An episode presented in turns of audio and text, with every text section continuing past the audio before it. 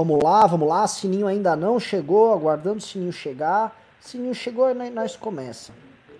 Se o sininho chegou, a balada começou. Sininho chegou. Sininho chegou.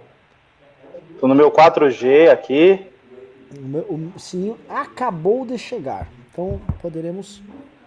É... Ah, o, o, o, Fred, o chat está desativado. Reative o chat, reative o chat, reative o chat. Urgente, urgente, reative o chat. Aliás, deixa eu falar um negócio pra vocês. Colocar o programa para começar naquele modo de espera com o chat desativado, quem é que vai ficar lá se não tem um chat pra. Né? O melhor da festa é aguardar pela festa, né? Vamos lá. Bom, vou, vou dar início, já estamos com 500 pessoas. Boa noite, meus queridos amigos aqui do MBL News. MBL News, o seu melhor programa de política e ativismo das redes sociais. E eu poderia dizer de São Paulo, talvez do Brasil, poderia dizer da, do continente americano, quiçá do planeta e com certeza da Via Láctea. Estamos de volta aqui neste programa aqui, um programa fofíssimo. O programa tem hoje o chique, o sempre elegante, o sempre incrível Fernando Holliday. Ah! Peguei! Eu tava aqui já. Tava já aqui, ó. Eu falei, vou pegar aqui no, na, só na curva. Fernando Holliday e o, o, o, e o, e o Fábio Rapp. e o grande, o grande, o grande jurista e eu vou te falar, o, o mais sério dos nossos comentaristas, Fábio Rápido, que é o único que pega a pauta, lê a pauta, prepara a argumentação que vai utilizar, chega com café no bule, sabe? Plá, chega todo pronto. Eu venho aqui igual bicho solto. Eu venho olhando as notícias, vou lá, eu tô igual os caracóis do meu cabelo, que já foram grandes caracóis, hoje não, não dá nem uma minhoquinha, que tá só, só caindo não, tudo. E, e, alinhado o terno, né? Terno alinhado, gravata combinando tal, cabelo penteado, tudo, tudo pra prestigiar o news aí. E olha, se você querem prestigiar, pessoal, eu quero um news especial hoje, eu quero dedo no like, porque é o seguinte, tá? A gente está acompanhando a derrocada do presidente da, da, da, República, Jair Bolsonaro. Isso é dia de derrocada, tá? É dia de PF, ele tendo que depor, ele tendo que se submeter a uma autoridade uh, por em decorrência de um, de, um, de uma ordem que veio do STF, né? A gente vai entrar nisso, como é que ele vai se comportar, como é que nós. Nós saberemos aqui tá? Quando será o dia D de Bolsonaro? Agora, que ele terá que, vamos dizer assim, se reduzir a sua a insignificância de não ser o rei do Brasil, na verdade, ser uma pessoa que é alcançado pela lei. Então, vou começar por este tema aqui já, tá? Então, dedo no like, dedo no like, dedo no like, e mandem pimbas, que, que assim, não mandaram pimba na live da tarde, eu fiquei chateado. Pessoal, tic-tac, tic-tac, tic-tac, estou aqui emulando antagonista, porque Jair Bolsonaro terá que depor na Polícia Federal. Vou ler aqui para vocês, tá, meus queridos amigos. A Polícia Federal informou nesta terça ao ministro Celso de Mello, do STF, que as investigações do inquérito que apura a suposta interferência de Jair Bolsonaro na corporação estão avançadas e precisa ouvir o presidente nos próximos dias. O decano é relator do inquérito instaurado após alegações do ex-ministro da Justiça Sérgio Moro de que o presidente estaria tentando interferir na PF para blindar familiares e amigos investigados. Veja como os casos se entrelaçam, a gente vai chegar nisso. Moro apresentou uma conversa em que Bolsonaro enviou uma notícia sobre a PF na cola de 10 a 12 deputados bolsonaristas e que isso seria um motivo para a troca de diretor-geral da operação. Só queria abrir outro parênteses, isso deve, sabe que o Bolsonaro estava se referindo a essa investigação que pegou os bolsonaros nas manifestações antidemocráticas? Será que era isso? Né? Que foi, foram pegos, né? Vamos lá. É... No vídeo da reunião ministerial do dia 22, qual foi divulgado por Melo, mostra o presidente insatisfeito com as informações recebidas pelos órgãos de inteligência e segurança, chegando a afirmar que trocaria até o ministro para conseguir interferir. Coisa que o fez, a gente já sabe o que aconteceu e estamos começando a ver os dobramentos agora. Então eu vou começar aqui pro bicho pegar, tá? Senhor Fábio Rapp, tá? É, eu, eu, eu, vou, eu, eu, vou, eu vou. I will play a game, tá? Vamos dar, um, vamos dar uma jogadinha aqui. Não vou passar a bola jurídica para você, que eu sei que você ia matar no peito e clarificar e deixar todo mundo. Eu já vou chegar com você com a parte política. Já vou jogar a parte política para você. Porque é o seguinte, a gente vai ter que chegar na parte política antes, porque se há algo que o Bolsonaro não aceitaria de forma alguma, era se submeter a uma decisão que ele considerasse injusta ou golpista vindo de um outro poder, tá? E que ele faria uso talvez até do artigo 142 para fazer valer a independência dos poderes e a Constituição Federal. Ele assinou uma carta isso, sobre isso, um documento, inclusive o Mourão assinou, e mais, o Augusto Helena assinou um outro documento e fez um baita do escarcel sobre isso. Lembrando-se que na semana que uh, sucedeu essas declarações dele, tivemos na praça o senhor Ives Ganda Martins distorcendo ali o artigo 142 da Constituição Federal para criar aquela tese maluca do que as Forças Armadas são o poder moderno no Brasil. Por que eu tô falando isso para vocês, pessoal? Tá? A, gente vai, a gente vai chegar nos dobramentos do Bolsonaro e depor? Vai! Tá? A questão toda, a gente já vai chegar no primeiro, que é o desdobramento político. No momento onde o Bolsonaro ele se sente acossado, encostado, investigado, perseguido, o que está acontecendo agora é muito perigoso para ele. O que está acontecendo agora é o seguinte: a militância dele, que falou do Bolsonaro, você é um banana. Bolsonaro, você não está enfrentando esse inquérito do Alexandre de Moraes. Bolsonaro, o Supremo quer te derrubar. O. Agora, a Polícia Federal, a mesma que ele quis aparelhar, que fez esse pedido pro, pro Celso de Mello, a Polícia Federal vai querer que o Bolsonaro, novamente, se submeta ao aparato de investigação do Estado brasileiro, como qualquer brasileiro, e ele, não como um soberano, mas como um súdito da lei, vá lá e fale e explique um caso que ele acha que ele não tinha que se explicar. Tá aqui dado talvez o grande problema de autoridade para ele com a militância dele. Porque a militância dele, conhecendo essa turma, vai falar: Bolsonaro, se você for depor, isso significa que você legitima o que está sendo feito. E se você legitima o que está sendo feito, nós já perdemos, tá? Eu tô aqui para falar para vocês que as decisões que o Bolsonaro tomar aqui vão ser, vamos dizer assim, o, o, pouco que resta, vão esgarçar o pouco que resta ainda de contato dele com essa militância mais hiper radical. Passo a bola para você, Fábio Rápido, primeiro para a gente passar análise política, depois vamos brincar aqui com a análise jurídica. Prof. Fábio Rappi. Boa noite a todos é, que estão aí nos, nos, assistindo e, eventualmente, apenas nos ouvindo. É o seguinte, é, o Bolsonaro e a sua militância, eles dormiram uh, na monarquia, aliás, eles foram dormir numa monarquia absolutista e acordaram num Estado democrático de direito. Perceberam, portanto, que eles vivem num Estado democrático de direito e que aquele falatório eh, do tipo é agora, é olha, é, chegou a hora, ou aquela frase do, do Bolsonaro, acabou, porra, né? ele percebeu que no enfrentamento, e ainda bem, com as instituições, não existe esse discurso golpista. Né? Ele percebeu que há instituições fortes, percebeu que, em que pese muitos agentes é, públicos, e aqui estou falando de servidores, tenham votado nele, nenhum desses servidores, e podem incluir aí os da Polícia Federal e também do Judiciário eventualmente, não estão dispostos a participar desse projeto golpista, essa coisa absolutista, né? Ou seja, ele estaria acima da lei. Ele percebeu que ele pode cair, ele pode ser impeachmentado se ele for para esse enfrentamento duro e não democrático. Não estou dizendo que ele não possa enfrentar, é, tal como ele dizia, o establishment. Ele pode fazer isso, acho que até é, se ele o fizesse, estaria cumprindo uma agenda a, a qual ele se comprometeu em 2018. Contudo, ele não achou ali a, a mão, a, a, a medida democrática para combater o tal do establishment ele achou que ia ser no grito, na, no tapetão e etc. E no meio dessa história apareceu o problema do, com o filho dele, enfim. E aí melou tudo, agora ele precisa fazer esse jogo.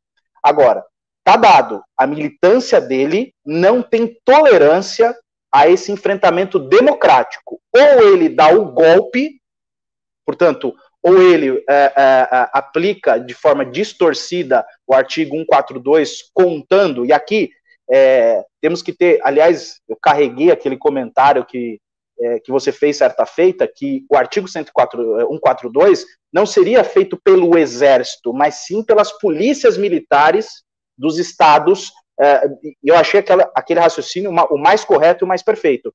Agora, ele está tentando, talvez, encontrar forças para implementar esse, esse golpe, ou esse. Enfim, ainda que seja só a, a uma espécie de um, mandar um recado. Olha, nós vamos aqui dar um, um, um, uma, uma sacudida no, no STF ou em outras instituições, mas não vai ter um, golpe efetivo. Pô, o, o, problema é que ele não está encontrando base para isso. Não estou falando base legal, não está contando gente para fazer isso daí. Eu acho até que ele gostaria, mas ele não encontra quem tope fazer isso daí, porque perceberam o, que o STF, a Polícia Federal, o Ministério Público, os caras eles não vão ceder mais nenhum milímetro. E, aliás, na minha última participação no, no News, eu disse isso, que era a oportunidade das instituições darem uma resposta democrática uh, frente a, a, esse, a esse discurso golpista. E me parece que é, é essa é a postura das instituições, inclusive da PGR, uh, ah, da Polícia Federal e do STF. Ou seja, eles não vão recuar um milímetro, mas assim, mas, mas não vão dar folga para o Bolsonaro nem para esse discurso golpista. Agora, o que eu estou percebendo nas redes sociais, principalmente dos grupos que eu sou infiltrado, né, como um agente da KGB é, MBL, é, é, estou percebendo que a militância está começando a ficar um pouco desanimada com o próprio Bolsonaro, inclusive pelo, pelo, pelas declarações mais firmes do Olavo de Carvalho contra o Bolsonaro. Então, ou seja, eu não sei se ele vai aguentar, ele vai ter caldo, né? ele vai ter é, é, substância na militância se ele não der uma resposta golpista. A militância precisa ter uma resposta golpista. Caso contrário, eu acho que esses radicais aí que o acompanham vai começar a abandonar, alegando uh, ele ser aí um, um covarde. Olha, é, antes de passar a bola para o nosso vereador, para o nosso Fefe Holly Boy, você quer dizer o seguinte: você vê quando o cara entra no time sabendo, a análise dele é a análise que eu faria. Segura, sabe quando eu toquei a bola na parte política? Vai, garoto. É que ele vai. Que, que... Fernando Holiday, o jogo é seu. É, acho que a, análise do, do rap é impecável ne, nesse sentido.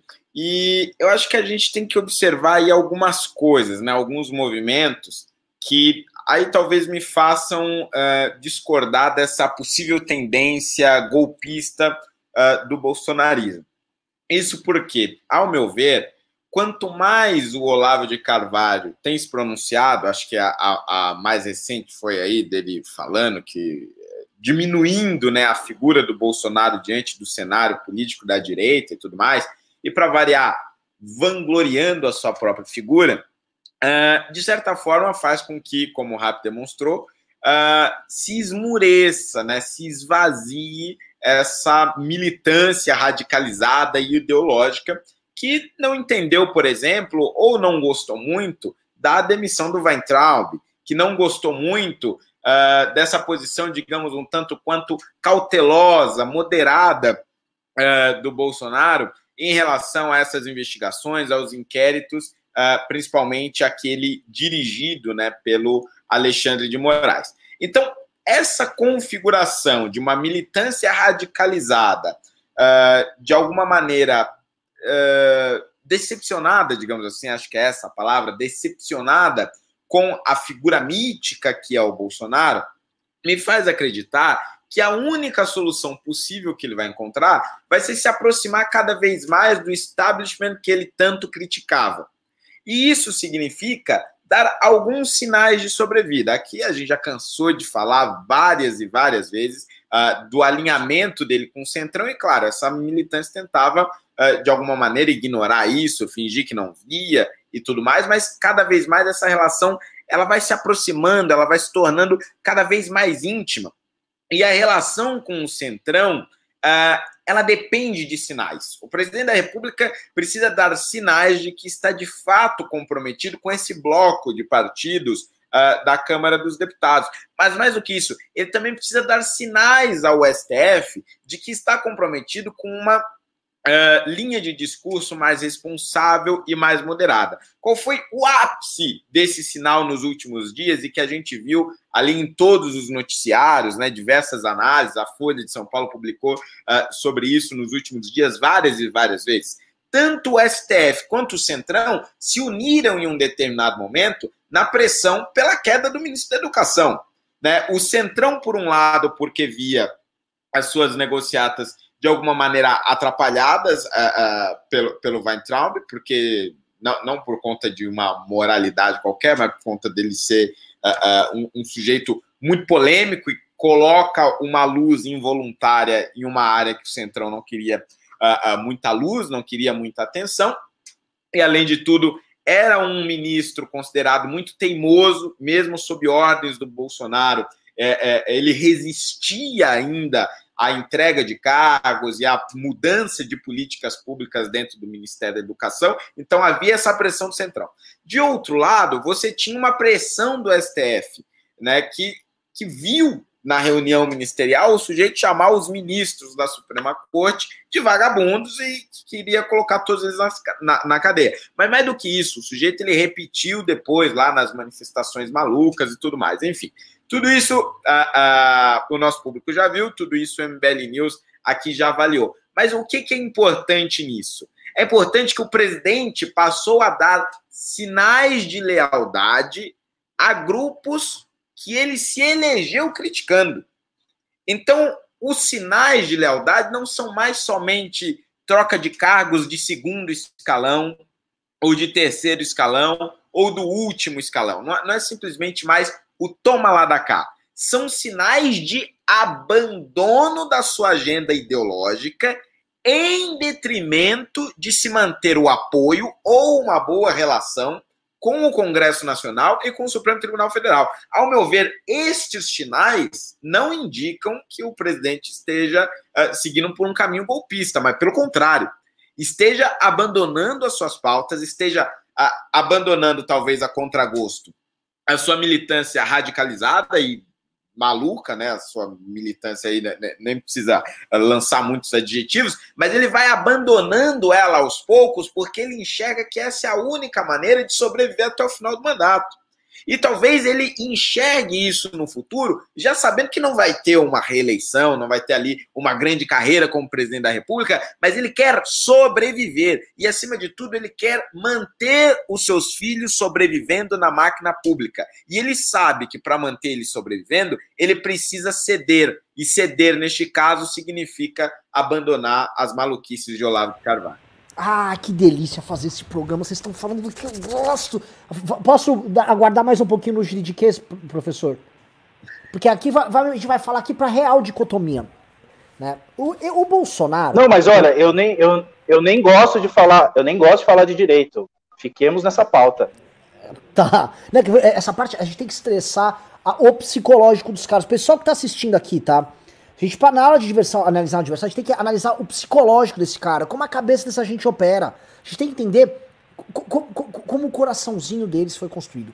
O Bolsonaro é um cara construído o seguinte: ele tem uma mitologia. A mitologia que ele obedece é a mitologia de que os militares nos salvaram dos vagabundos comunistas.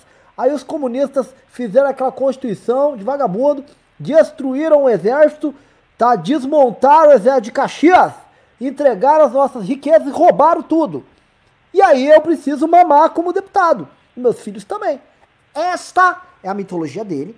E essa mitologia se adapta também ao mundo material. Posso falar que tem aquela coisa, o professor Fábio Rapp conhece de marxismo, sabe? É, é a superestrutura do, Bolsonaro, do bolsonarismo puro, sem Olavo, a superestrutura é a tese do exército, a, a ideologia do exército brasileiro, e a estrutura é a estrutura do, da mamata do gabinete, né? É a seguinte, vou viver no meu gabinete aqui, Vou ganhar dinheiro no meu gabinete, minha família precisa mamar, precisa ter conforto. Precisa ter muito conforto, morar lá no Vivendas da Barra tal. E o que justifica isso é minha luta contra aí os comunistas que tentam dilapidar o Essa é a mentalidade. Chegamos na mentalidade. Isso foi aparelhado por uma outra parada, que é uma parada revolucionária do lavismo, que colocou o Bolsonaro como representante do povo, líder de uma revolução histórica que foi idealizada pelo professor Olavo, e aí o, o grande Jair Bolsonaro, ele ia conduzir todo mundo pra vitória. O cara é triunfante. Normalmente eu sempre falei, é uma arminha pra cima, é fálico, ele é creu. Eu vou pra cima deles aí, não segura aí, comunista, vou pra lá. Então ele, ele não perde, ele não recua, não retrocede. Jair Bolsonaro é sempre avanço. Né? Até por isso ele representa essa energia pro gado, que o gado acha que, porra, esse cara aqui, esse homem é muito bom, esse homem vai resolver minhas frustrações tal. Só que o que entrou em choque foi a estrutura do Bolsonaro original, que é a estrutura da rachadinha do conforto, que o Horden descreveu muito bem, a estrutura que permitiu que ele que os filhos dele tivessem vida mansa, Flávio investindo lá com, com a turma dele do Queiroz, os investimentos heterodoxos e tal. Isso se chocou com a rebelião, porque a turma do Olavo falou: você é o líder da revolução, você vai fechar esse Supremo, você não vai aceitar desaforo dessa vagabundagem toda, não. E o Bolsonaro tá tendo que fazer uma escolha, é uma escolha muito difícil. É o filé mignon ou uma revolução que ele nem entende que ele tem que fazer. Na hora de escolher, tá? O Horden colocar aqui o problema, eu vou ficar aqui no Horden. Ele vai ficar com o filé mignon. Ele vai ver o seguinte, qual, como garantir o filé mignon pro Eduardo Bolsonaro, pro Carluxo e pro Flávio. É só isso que ele precisa. É o filé mignon na mesa, comer gostoso. Hum, filé mignonzinho aqui, E a Revolução do Olavo, que se dane. Só que aí tem um problema que eu vou girar para vocês agora, tá? Você, em, em que grau, se Jair Bolsonaro aceitar e depor, se submeter, que tem um valor simbólico aqui, ele se submeter a essa investigação aí que tá rolando. Investigação não. É, essa investigação da PGR com o. Não é, é, não é uma investigação, né, o, o Fábio Rápido? Me, me, corrija. Ou é? A do Celso de Mello. Sim, é uma investigação. É. Então ele se submeteu a uma investigação que eles consideram incorreta, vindo de um poder que eles consideram hoje golpista. Então, se ele se submete a isso, simbolicamente falando, pro olavismo, isso é inaceitável. Só que o sinal que passa do Bolsonaro é que ele tá querendo defender o filé mignon. Como você acha, Fábio, se essa premissa que eu coloquei é verdadeira, que eles vão reagir? A gente faz mais um round aqui importante. Quando eu digo eles, o olavismo. Não, eu, eu concordo, inclusive aí pegando a rabeira aí do, do Holiday, sim, eu concordo que, que uh, esse discurso uh, mais extremado do, do olavismo, ele começa, de um lado, a ganhar mais força, né, ele, ele alimenta essa militância mais extrema, e de outro lado, o que também alimenta com maior extremidade esse discurso é a falta, e veja, não é que eu estou dizendo que o Bolsonaro é, deveria fazer isso, mas essa falta de empenho que ele está tendo em atender justamente essa demanda dos extremos, que temos que lembrar, foram esses extremos, não dizendo que eles sozinho elegeram os Bolsonaro, o, o, o Bolsonaro e seus filhos, mas eles fizeram muito barulho em 2018. Então, eles não, eles não estão sendo atendidos, portanto, eles vão reagir. E o Olavo não vai deixar barato, mesmo porque é a última coisa que resta para o Olavo de Carvalho. Ele apostou, como se nós estivéssemos aqui no poker, todas as fichas dele no, no bolsonarismo extremado. Ele apostou nisso daí. Agora, o não enfrentamento do Bolsonaro ao establishment, ao estamento burocrático, esse, enfim, é, ao comunismo, essas coisas malucas aí que o, que o, que o olavismo inventou e colocou no imaginário popular dessas pessoas, isso pode trazer sim uma reação do bolsonarismo, é, do, do olavismo contra o Bolsonaro. E eu me recordo que não, ainda neste ano, a gente ainda estava fazendo as, as, os MBL News uh, presencialmente, eu me recordo que eu estava a caminho para fazer um desses, desse, é, do MBL, e na pauta tinha um tema qualquer coisa aí, é, é, falava sobre a militância bolsonarista. Eu me recordo de um comentário que eu vi no carro ouvindo do Augusto Nunes, que hoje é um passapanista de primeira, mas na ocasião ele dizia o seguinte: olha, o Bolsonaro tem um discurso muito focado numa parcela extremada, ele não vai abrir mão. E ele dizia isso num contexto, da, na, naquela ocasião, em que o Bolsonaro estava fazendo ali um discurso de talvez abrandamento ali entre os poderes, mas de toda sorte ele ainda apostava nesse núcleo mais duro. E de lá para cá, ele simplesmente mudou diametralmente. Ou seja, ele passou a não mais atender esses, esses, esses extremistas e começou a apostar nesse centrão, nesse, nessa galera mais moderada, justamente aí fazendo coro ao Holliday para manter o mandato dele até o final, talvez já abandonando a ideia de, de reeleição, só que as cobranças duras ainda não vieram. E eu digo isso por quê? Porque o, o Bolsonaro ele só está tendo aquelas. É, é, eu não saberia dar um nome, mas é do tipo aquela cobrança assim: olha, Bolsonaro, estamos com você, mas é hora de reagir. Ainda não tem algo duro. Do tipo, ô vagabundo, que hora que você vai reagir? Não tem essa, não tem aqueles influenciadores mais radicais cobrando o Bolsonaro. Ele ainda não sentiu, não sei se internamente, se talvez ali no seu grupo de WhatsApp já há essa cobrança. O fato é que não tem essa cobrança ainda pública. Ainda existe ali uma certa complacência com o bolsonarismo, ainda ele é vítima, né? O tratam como vítima, olha, coitado, Bolsonaro não consegue isso, consegue aquilo, mas a conta virá. E ele vai ter que prestar conta para esse núcleo duro. Eu só não sei, e aqui eu vou me valer de algo em que pese eu não concorde tudo que o Nando Moura uh, uh, fale, mas tem algo que. Uh, tem uma, uma, uma, uma, vez que ele fez uma construção, logo que ele rompeu com o bolsonarismo, ele disse assim: olha, enquanto o Bolsonaro quiser, é, é, tiver é, anseio de ter um pé na, na, com esse povo, ele diz povo, e o outro com o centrão, ele vai naufragar. Eu concordo com ele perfeitamente. Enquanto ele quiser fazer esse jogo, ele vai naufragar. Então eu acho assim, ele precisa escolher um lado. Quaisquer dos lados que ele escolha, ele vai ter um prejuízo. Se ele escolher o lado uh, do parlamento, ou seja, para evitar um impeachment, essa massa uh, de, de, extremistas vão começar a atacá-lo. Vai virar um inimigo da noite para o dia. É, e talvez o Weintraub seja, assim, uma, uma opção em 2022 para esses extremistas. Eu não descarto essa possibilidade. De outro lado, se ele assumir a posição de, de ficar ali do lado dos extremistas, eu acho que o impeachment ganha aí uma, uma, um fôlego fenomenal. Eu acho que vai correr um pouco mais rápido. Então eu acho que ele está nesse período de, de, de, troca de pele. Ele ainda está de, definindo se de fato ele fica com os extremistas e, e tenta emplacar uma, enfim, uma reeleição, se ele conseguir chegar até o final, ou se ele garante o mandato e, acima de tudo, ou até talvez em especial, garantir que os filhos dele é, é, não sejam presos, porque serão. Fernando Holiday.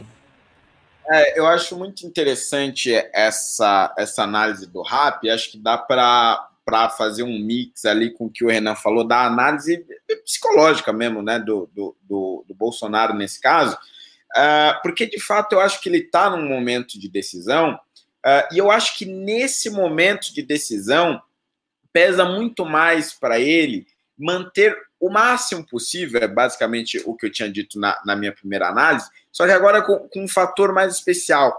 É que o, o Bolsonaro, é, quando você olha para ele, quando vo, você olha para a carreira dele como deputado, um sujeito extremamente uh, uh, medíocre do ponto de vista de produção uh, legislativa, e você olha uma carreira pomposa né, no meio legislativo, e agora essa, digamos, exacerbação no uso do dinheiro público, você vê essencialmente alguém que gosta de posições de destaque. Né? É alguém que gosta de ter a pessoa que vai abrir a porta para você. É alguém que não quer encostar na maçaneta, quer sentar na poltrona mais confortável, quer reservar o filé mignon para os seus filhos. Então, eu acho que o Bolsonaro ele tem essa mentalidade que ela não é profunda, ela não é analítica, ela não é ideológica, ela é essencialmente a ideia de um conforto e de uma autoridade, de sentir o poder nas mãos, de ter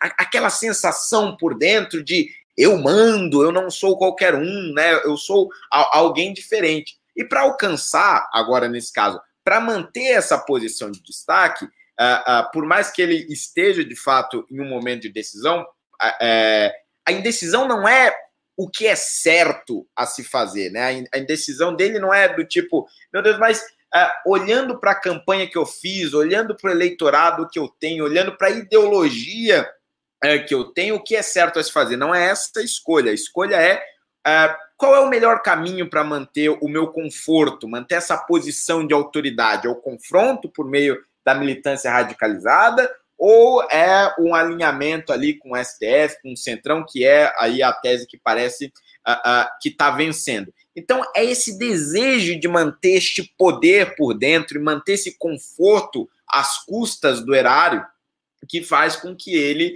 uh, esteja cada vez mais tendendo ao establishment e tendendo a esse alinhamento. Isso é mais ou menos como uh, uh, o homem cordial, né, que Sérgio Buarque de Holanda falava e, e que acho que define, o brasileiro define uh, muito bem o Jair Bolsonaro, que é um sujeito extremamente instável, né, ele é cordial em determinados momentos, sorri quando é necessário, aperta sua mão, dá tapinha nas costas e dali a dois minutos ele vira no giraia e faz e acontece, aponta o dedo e é isso e aquilo, por quê? Depende da circunstância, depende da oportunidade, é tudo na base do jeitinho para você alcançar a, a, a de, determinadas a, benesses ou para você manter essas mesmas benesses. E ele é burro, né? Ele é essencialmente burro. Então ele não faz análises de estratégias políticas, de caminhos políticos, quais são as consequências se eu escolher um determinado caminho ou outro. Ele vive das aparências, né? Daquilo que ele sente naquele momento, qual é a sensação uh, uh, do momento. Tanto é que muitas vezes ele dá declarações absolutamente contraditórias sobre um mesmo tema no mesmo dia. Né? De manhã ele fala uma coisa, no fim da tarde ele fala outro. é, quando ele está entre os seus apoiadores, o discurso ele é sempre mais virulento ali na, no, no, cercadinho uh, do Palácio da Alvorada. É um negócio sempre mais firme, decidido, porque o ambiente induz ele aquela personalidade, aquele tipo de fala que reflete aquilo que aquelas pessoas estão querendo ouvir. Quando ele está diante da imprensa, com perguntas responsáveis, ou quando ele está diante uh, de políticos influentes ou de pessoas influentes do Poder Judiciário, ele necessariamente tem que amenizar o seu tom, ou quando é alertado pelos seus ministros e tudo mais, uh, uh, justamente por isso, porque não é um sujeito que enxerga a situação a longo prazo. Ele vive dessas sensações de pequenos momentos. E essas sensações de, de, de pequenos momentos fazem uh, com que ele, às vezes, tome decisões absolutamente impensadas, decisões que fazem com que ele se queime né, e, e perca ali pontes políticas, mas são decisões que sempre têm no plano de, no pano de fundo a ideia de manter os seus confortos, as suas benesses e a ideia de manter um status que o diferencie da maioria dos cidadãos brasileiros. Eu acho que essa é a chave. Bolsonaro não quer ser visto como qualquer um, nunca quis, nem na época do Exército, por isso fazia o que fazia e, e tinha suas pautas sindicalistas. Por isso que quando ele foi vereador, quando ele se tornou deputado e agora uh, uh, como presidente, a preocupação dele não era não era ficar para a história, é, é, isso que eu estou tentando dizer. Ele nunca quis ficar para a história como alguém que, fiz, que fez algo significativo. Tanto é que não fez nada de significativo ao longo de 30 anos uh, do, dos seus mandatos no legislativo. Ele é alguém que quer manter a sua condição de poder, a sensação do prazer que a posição uh, em que ele está hoje uh, lhe traz e traz para os seus familiares. Ó, Fábio Rap retornou aqui. É o seguinte, pessoal, eu tô com uma. Não digo que é uma breaking news, né? Mas é. é... Vou, eu vou pedir pra botar. Mandei o link aqui, não sei se o Fred tá. Eu pedi pra botar pro Fred colocar no ar. Por favor, Fred, coloca o link que eu coloquei aqui, tá? Pra gente perceber o seguinte: o nível de loucura. É um pequeno, é um pequeno parênteses, mas como surgiu agora, é importante falar. Fred, coloque no ar aqui, por favor. Fred. Ai, ai, ai, ai, ai. Depois reclama que eu sou chato com os nossos moderadores aqui, né? É, galera, galera é um programa dinâmico. Não dá. Como é que eu cobro pimba da galera assim? O, o, o, o, vamos lá. O, Fernando Holliday, tá? Linda análise novamente. Novamente, eu coloco, eu coloco aqui. Você ainda participando pouco das lives, semana que vem você não veio nenhuma vez. Você tem que estar mais presente, meu. Porque é, é bom isso aqui. Aqui é uma live de conteúdo pica, de conteúdo forte. Logo mais aí vem período eleitoral, não vou mais poder contar com você aqui. E aí? Então, porra, esteja mais aqui. Vamos pro outro tema. Vai ficar para depois do que eu colocar da Zambelli aqui, tá? Que é uma das maiores bizarrices que é a Zambelli sugerindo, não uma aliança, né? Mas uma espécie de um flerte PT Bolsonaro contra o Moro, tá? Foi matéria em toda a imprensa, foi matéria no, no site do MBL News e ia colocar aqui no ar para vocês. Mas enfim, né? Como o Fred ele tá fazendo alguma outra coisa, ele não colocou no ar aqui agora, né? Outra questão, um telefone tocando aqui no fundo, alguém tinha que desligar o telefone, mas eu vou, eu vou, vou entrar pro ponto 2 aqui da nossa pauta, tá? Que tem a ver com isso. Militares começam a abandonar o barco bolsonarista. A prisão do ex-policial Fabrício Queiroz teve um peso político muito grande pro presidente Jair Bolsonaro. Não só o apoio do Centrão ficou mais caro, isso a gente já percebeu, como os militares se sentem constrangidos em continuar tendo um vínculo com o chefe do executivo. Com esse cenário, os militares começam a debandar do barco bolsonarista, começando a articular a transferência do ministro Luiz Eduardo Ramos para a reserva nesta semana. O Ramos, hein? Em que o alto comando do Exército está reunido para definir promoções e analisar a conjuntura. Os militares do governo também apresentam comportamentos distintos em relação às desavenças do executivo com outros poderes. Sempre que há avanços uh, na possibilidade do impeachment do Bolsonaro, somente ele e Heleno se manifestam. Em contrapartida, quando os processos de cassação da chapa Bolsonaro-Mourão andam no TSE, a repulsa vem da maioria dos militares do governo. Isso sinaliza que eles não aceitariam uma cassação da chapa, mas sim o impedimento do presidente. Perfeito. Olha, é, é, eu vou ter que. Eu entrei alguma pauta, Heitor? Fica aqui, porque assim, fica aqui, que o Fred abandona, larga o programa aqui ligado e sai andando, tá? Preciso de moderação no programa, gosto de colocar inserção, a gente tá aprendendo a usar essa tecnologia. O que nós temos aqui é o seguinte, tá? Os militares estão começando a agir e quem acompanha os últimos MBL News sabem que eu trouxe essas informações, primeiro de passarinhos que cantaram aqui nesta, nesta, nesse meu vídeo feio aqui, e trago para vocês, tá? Um, tá ficando claro, militares não aceitam a hipótese da cassação. Volto a repetir, militares não gostam, tampouco aceitam a hipótese da cassação. Temos um juiz, agora eu vou usar o lado jurista do Fábio Rappi. Durante o impeachment da Dilma Rousseff, foi discutido também a cassação da chapa da Dilma Rousseff, e a turma do Temer veio a baile e disse: Ei, calma, não vai caçar quem cometeu os crimes, foi a Dilma Rousseff. Nós temos a nossa contabilidade da, da candidatura à vice-presidência, que é própria tal. E é o seguinte: tem que ter o desmembramento. Vocês vão lembrar, desmembraram ali, queriam desmembrar a, a, a discussão da chapa para só tratar a cassação da, do elemento Dilma na cassação de chapa. Já vejo o exército favorável. Outra coisa, estes movimentos do exército de começar a afastar figuras centrais dentro do governo e este incômodo deles demonstram claramente o seguinte: que atuar com criminoso, basicamente miliciano, é um limite que o exército não vai ultrapassar. E, quando eu digo exército, as forças armadas não vão ultrapassar. E se eles não pretendem ultrapassar esse limite, e o Bolsonaro vai ser forçado pelas provas que vão ser apresentadas a cruzar esse limite, temos que abemos impeachment. Acho que o impeachment vai entrar na, na, pauta do dia e os militares nessas movimentações estão deixando o recado é: ah, vai caçar chapa, beleza, caça e leva o Bolsonaro aí, tá? Ah, impeachment, estamos aqui, vamos começar a construir. Acho que o cenário aqui, este é o primeiro grande sinal vindo do grupo político que está de vice, que é o grupo dos militares praia, não dá pra falar que é o PRTB. Ah, o PRTB, o partido do Mourão, o partido do Levi Fidelix, está construindo, impeachment que não está construindo porcaria nenhuma, mas a caserna, a gente pode falar que começa a dar os seus primeiros passos para a construção de algo novo, né? Fábio Rapp, queria entender com você se é possível essa tese desse desmembramento e aí entender cabeça de milico e se de fato esses sinais estão começando a ficar claros. Bom, vamos lá. Eu acho o desmembramento algo bizarro. Aliás, achava na época do Temer e acho e continuo achando. Acho bizarro, acho, enfim. Agora, de toda sorte, é, vou aqui resgatar uma posição que eu já tinha colocado aqui no MBL News, de que entre o impeachment, cassação e até é, uma eventual condenação criminal do Bolsonaro, eu apostaria no impeachment. Porque o, por que do impeachment? Porque o impeachment, a, além de ser um processo mais longo, ele dá direito, a, e vejam, não estou dizendo que os outros não deem, mas ele tem uma dinâmica muito mais é, palpável do ponto de vista do, da ampla defesa e do contraditório. Tá?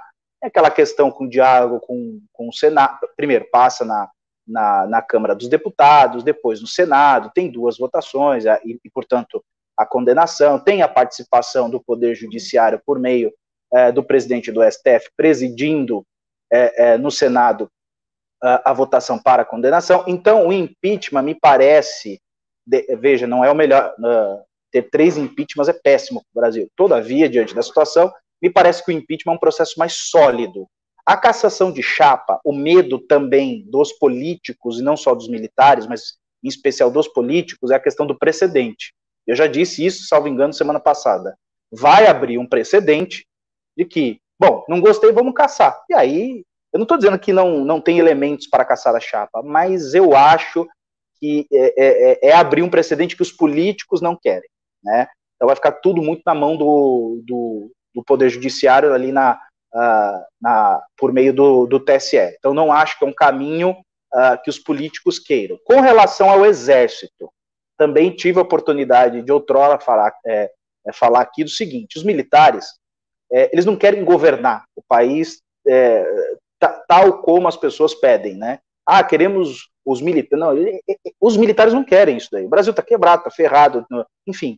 Agora, o Mourão me parece que tem essa pretensão. Eu me recordo, não sei se vocês se lembram, quando começou a discutir ali a, a, a, o impeachment do, do, do, Bolsonaro com mais força, salvo engano, depois do, do, do, protocolo uh, do impeachment feito pelo MBL, a esposa do Mourão começou a publicar no Instagram dela algo como é curtir publicações em que mencionava Mourão presidente. Eu acho que ela depois tomou um pito lá do marido e ela recuou e parou de curtir. Então me parece que ele tem essa pretensão. Com relação a essa associação dos militares é, na ativa, primeiro que, venhamos e convenhamos, não há um Estado democrático de direito no mundo que tenha tantos militares da ativa trabalhando no, uh, no poder executivo. Isso não existe em lugar nenhum, nem no regime militar, se a gente comparasse com o Brasil uh, dos períodos do regime militar. Então não existe esse, esse parâmetro, é, é difícil, são mais de 3 mil militares. Então, assim, nós estamos de fato com um governo militarizado. Agora, essa escalada da, da, das investigações da Polícia Federal e dando conta que o Bolsonaro tem, a família Bolsonaro tem envolvimento com crime, começa a deixar a, a, as lideranças das Forças Armadas numa posição um pouco ruim. Lembremos, eles demoraram mais de 30 anos para recuperar a credibilidade deles, se comparar é, com relação a, ao regime militar, eles não vão simplesmente jogar na lata do lixo e não é nem por um golpe, é por se associar a criminosos. Isso é o fim para as Forças Armadas. Eu não tenho dúvida que já há um burburinho interno de, ó, vamos abandonar o bar. É claro que existe alguns militares que ocupam algumas posições que dobram os seus salários e aí o cara fica naquela dúvida. Mas vai bater o senso patriótico do indivíduo. E a hora que bater isso aí, fala, cara, para mim não daqui para frente não dá. Não dá para ficar num governo em que o filho, pai, primo, tio, periquito vende mais ovo de Páscoa em época de Natal.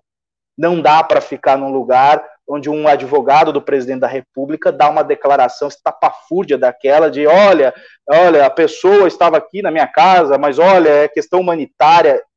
Não dá mais, não tem como passar pano. Acabou. Agora os militares estão começando a tomar a tomar as suas é, os seus devidos lados. E não me parece que eles vão optar em estou falando das Forças Armadas. Das polícias militares eu ainda me julgo incapaz de de, de, de, uma análise, porque realmente o cenário é muito confuso. Só em São Paulo já foi exonerado alguns por conta aí dessas atuações é, estranhas, né? Em Minas também parece, enfim. Então ainda é, é, não tem uma compreensão do todo. Mas as Forças Armadas certamente vão começar a tirar o seu time de campo. Eles não vão uh, associar a sua imagem. Puta, o... se tivesse o áudio aí do Renan agora, ele estaria em, em convulsão, né? Bom, era isso aí. Fernando Holiday.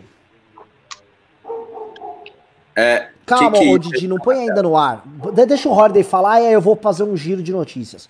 Quero ah, análise do Holiday disso aí, vamos pro giro aí que eu tenho uma coisa. A gente vai falar da Zambelli aí, vocês vão entender esse negócio de Zambelli aí no título. Vai, Holiday. Ah, tá, perfeito. É, não, eu, eu achei essa análise do, do rato perfeita porque desde o fim da ditadura militar, eu, eu diria que até no início, Uh, os militares sempre se preocuparam muito em manter a sua boa reputação. Uh, tanto em 1964, quando foi dado o golpe, havia, né, às vezes as pessoas acham que havia ali uma grande unanimidade em torno dos militares uh, por conta do que ia acontecer, mas antes de 64, uh, militar não era sinônimo de direita, né? Isso passou a ser a partir uh, da ditadura militar, tanto que na década de 50 a gente teria um dos maiores teóricos marxistas da, da historiografia brasileira, Nelson Werneck Sodré, que era, inclusive, uh, um militar, portanto, um marxista que, que se alinhava sem nenhum problema uh, uh, também com as Forças Armadas. E aí, a partir de 64, vai passar a se alinhar mais com a direita. E no fim do período da ditadura militar, ali quando Figueiredo é, é, reabre para a democracia, né, mais ou menos, com, a, com as eleições indiretas para presidente, havia uma preocupação muito grande de restabelecer a imagem das Forças Armadas no Brasil. Isso significava dissociá-la de qualquer movimento político ou de qualquer partidarismo. E aí houve uma tendência nas décadas seguintes das Forças Armadas se afastarem cada vez mais das disputas políticas. Tanto é que a gente vai ver ali no governo Sarney ainda uh, uma ou outra presença, mas cada vez mais ela vai diminuindo, né? No governo Collor, os militares se afastam completamente, e no governo Fernando Henrique Cardoso, as Forças Armadas já eram vistas uh, uh, de maneira mais institucionalizada.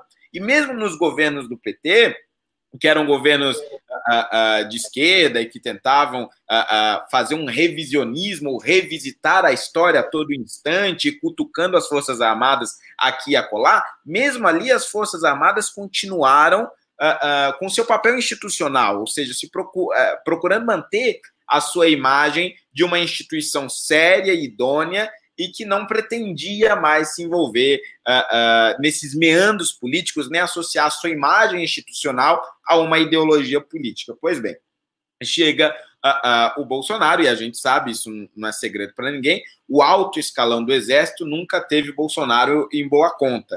Uh, mas ele sempre foi um, um, um, sujeito ali que teve uma inserção na base, não só das Forças Armadas, mas também das polícias militares, o que fez com que, de certa forma, ele conseguisse se aproximar cada vez mais das figuras de alto escalão. Só que os militares, no início do governo, pareciam que seria uma, uma espécie de contrapeso em relação àquele peso ideológico maluco uh, liderado por Olavo de Carvalho. Inclusive, falaram muito isso, eu, inclusive, pensei isso muito por conta do Santos Cruz, que tinha uma história uh, uh, institucional muito boa, tinha ali uh, um, um, currículo interessante e tudo mais. Só que aí o Bolsonaro ele foi se afastando cada vez mais e dando um jeito até mesmo de eliminar os, os militares que eram de alguma maneira moderados, que eram de alguma maneira responsáveis, e ele foi se aproximando somente dos malucos. O Augusto Heleno é um completo maluco.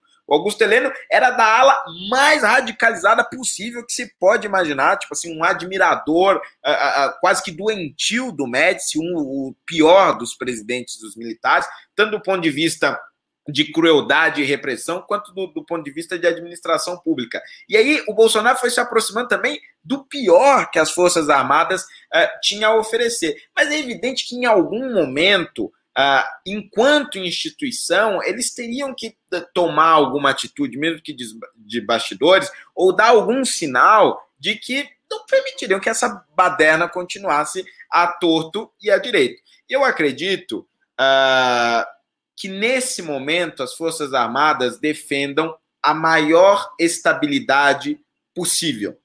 E é evidente que a cassação de uma chapa por meio do Poder Judiciário, por meio do, do Tribunal Superior Eleitoral, evidentemente que isso não traz uh, estabilidade. O impeachment tem sim as suas consequências, ele para o Congresso, ele atravanca as pautas, ele causa um, um, um certo burburinho, ele balança as coisas, mas, de certa forma, eh, são os representantes direto do povo fazendo aquilo uh, que lhes é de direito. Né?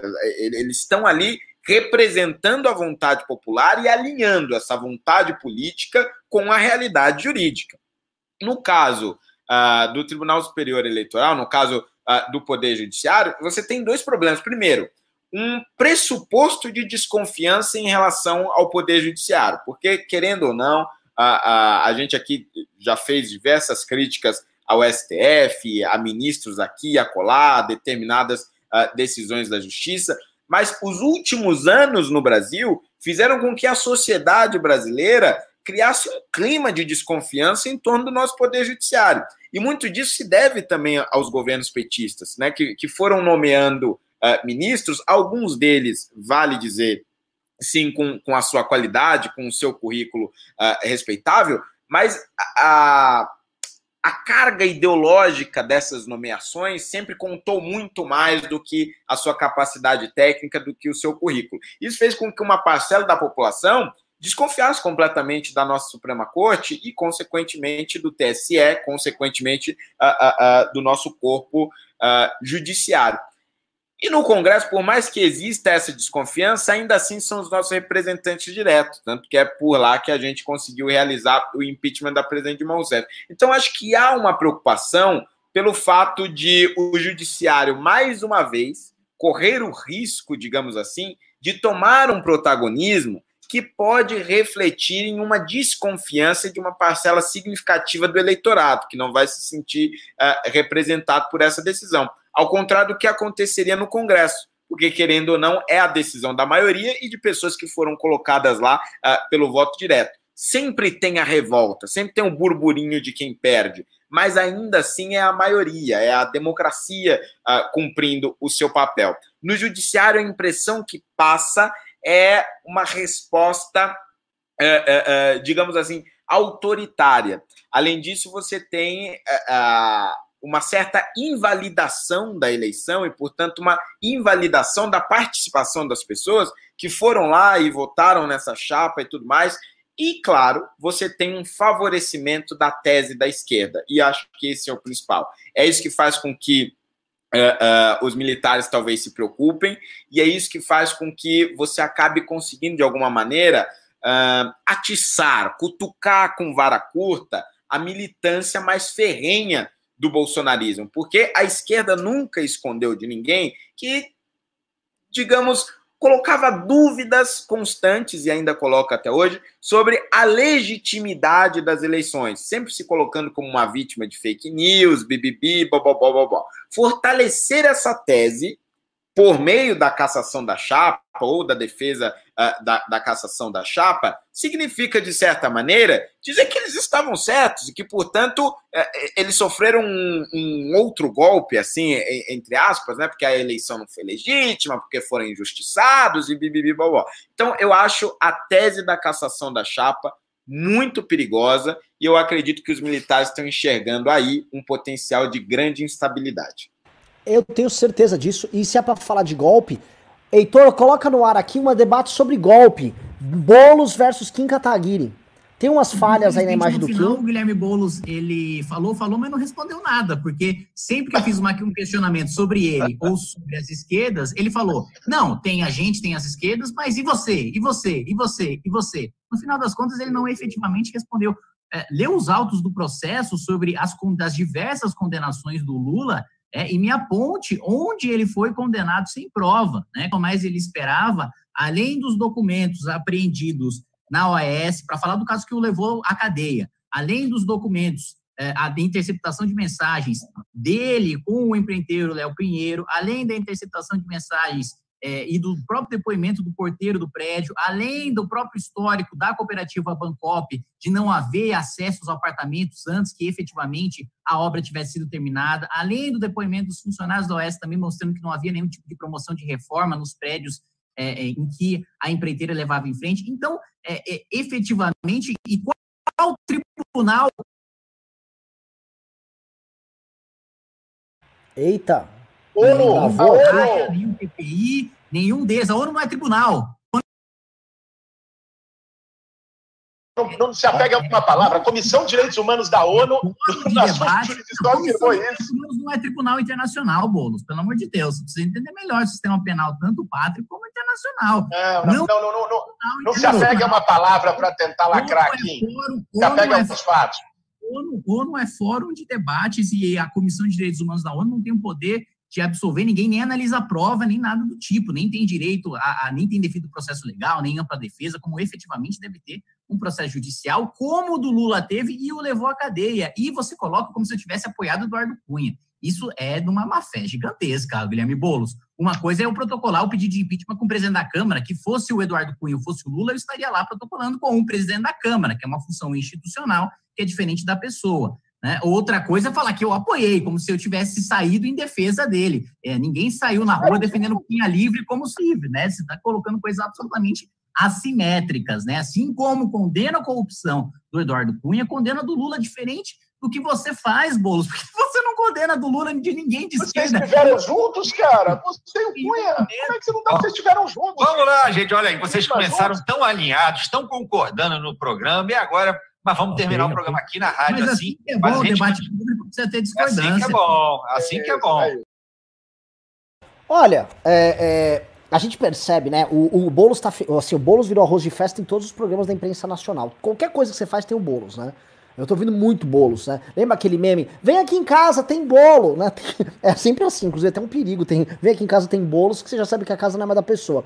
Brincadeiras à parte, né? Ah, fomos para discussão, é que esse é um recorte que não trata da questão do golpe em si, mas é, é, importante colocar que é sobre a questão da invalidade da prisão do Lula. Ah, ele foi preso sem provas e tal. E aí, quando a gente olha a argumentação do Bolos, não tem argumentação. Ah, a Comissão de Direitos Humanos da ONU disse que. Disse o quê?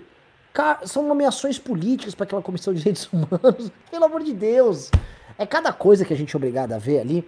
Né? Mas muito, muito fraquinho o Boulos quem deu uma janta Cabe, cedo. Só, só para dar, a, a, Comissão de Direitos Humanos da ONU, ela não disse que, que a prisão do Lula é inválida, o processo, etc. E tal. Ela fez assim uma observação daquelas coisas de, de, de, de, tipo de senso comum. Olha, tem que respeitar o devido processo legal, cuidado com prisão política, essas coisas é, genéricas, que alguns interpretaram como, alguns, eu digo da esquerda, né, do tipo, olha, a, a ONU está condenando. Ainda que a ONU condenasse, não tem valor nenhum, pelo menos no processo. Desde que tenha respeitado o devido processo legal, não tenha a, a, ocorrido tal do tribunal de exceção, que não ocorreu nesses casos uh, do Lula, tá tudo certo. A ONU não tem poder nenhum na norma interna e nem nas condenações que foram prolatadas aqui. Maravilhoso. Agora vou para outra coisa. Bota aí Carla Zambelli no ar, ô Heitor, por favor, só para comentar aqui, ó, vou ler a notícia. Carla Zambelli apoia a aliança Bolsonaro-PT em 22. Aproxima mais, Heitor, citou. Nanã que Nanã consegue tô velho. Em nome de um adversário comum, a deputada poderia trocar o nome para Carla Zamboffman. Vamos lá. Na tarde dessa terça-feira, a deputada federal Carla Zambelli afirmou que, caso Sérgio Moro concorresse à presidência da República, Bolsonaro teria um eventual apoio do PT no segundo turno contra o juiz. Ela disse: Eu vejo sim uma possibilidade de, uma parcela da população, das pessoas que pensam que são de esquerda, vir para o Bolsonaro porque perceberam no presidente uma pessoa preocupada com os mais pobres, ficou a deputada. Né? Aí vai, blá blá blá blá. Meu Deus do céu. Uh, adiante parlamentar distou comentário acerca de que a intenção do ex-juiz seria de ministros do STF, alegando que tinha perfil para ocupar uma cadeira. Mas que após o acontecimento da sua demissão, a possibilidade ficou quase que nula. Entretanto, o deputado não explicou como o clientelismo de Bolsonaro, pai dos pode fazer diferente do precisar de Lula. Blá, blá, blá. É, é, é, olha, vou falar um negócio aqui. Dá, dá, uma liga, dá uma chamadinha no russo, que é, ela não falou isso. Vocês são foda também, hein, cara. É, é, eu entendi a chamada piadinha, colocar uma chamada piada aí, mas não gostei aí muito do, do conteúdo, não. O conteúdo não, não tá tão próximo do título, né, pessoal?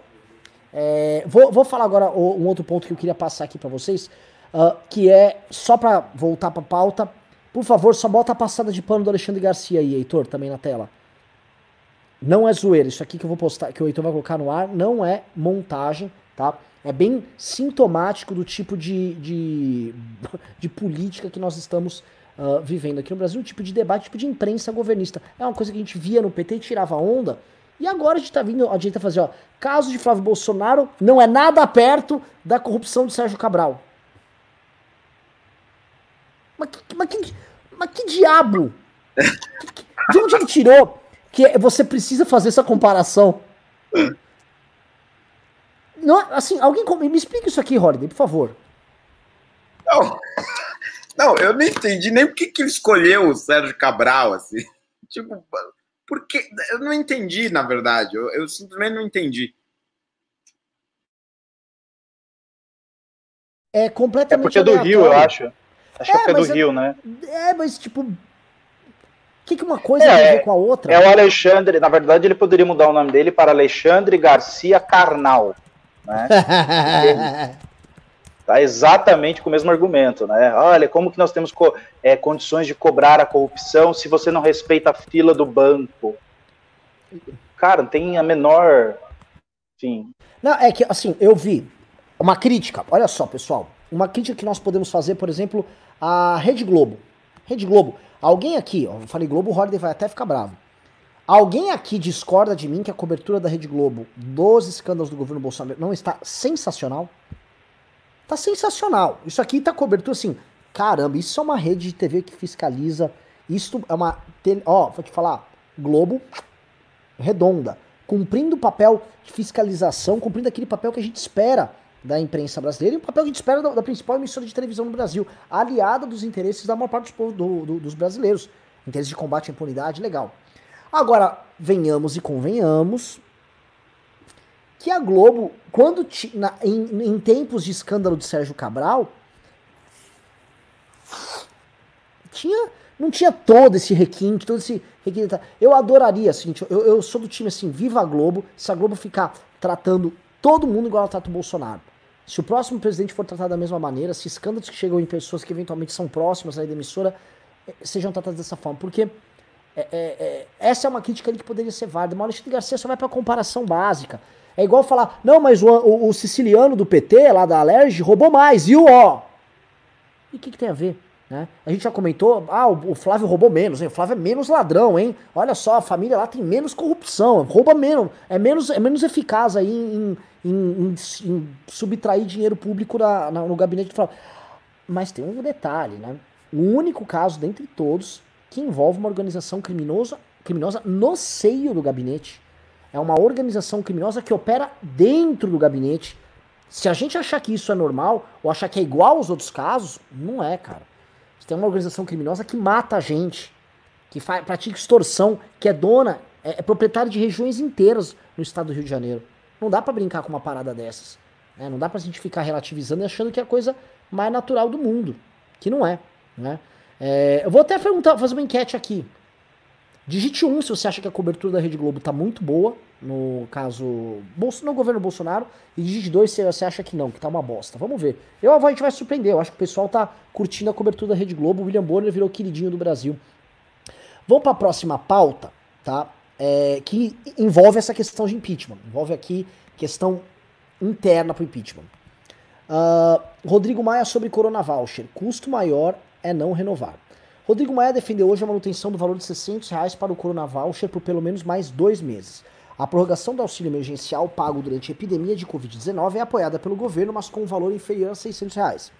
Aí o Maia diz: O que eu sinto e grande parte dos deputados sente em relação à importância de se renovar por pelo menos dois meses, a gente sabe que tem um custo, mas custo maior é não renovar, afirmou o presidente da Câmara.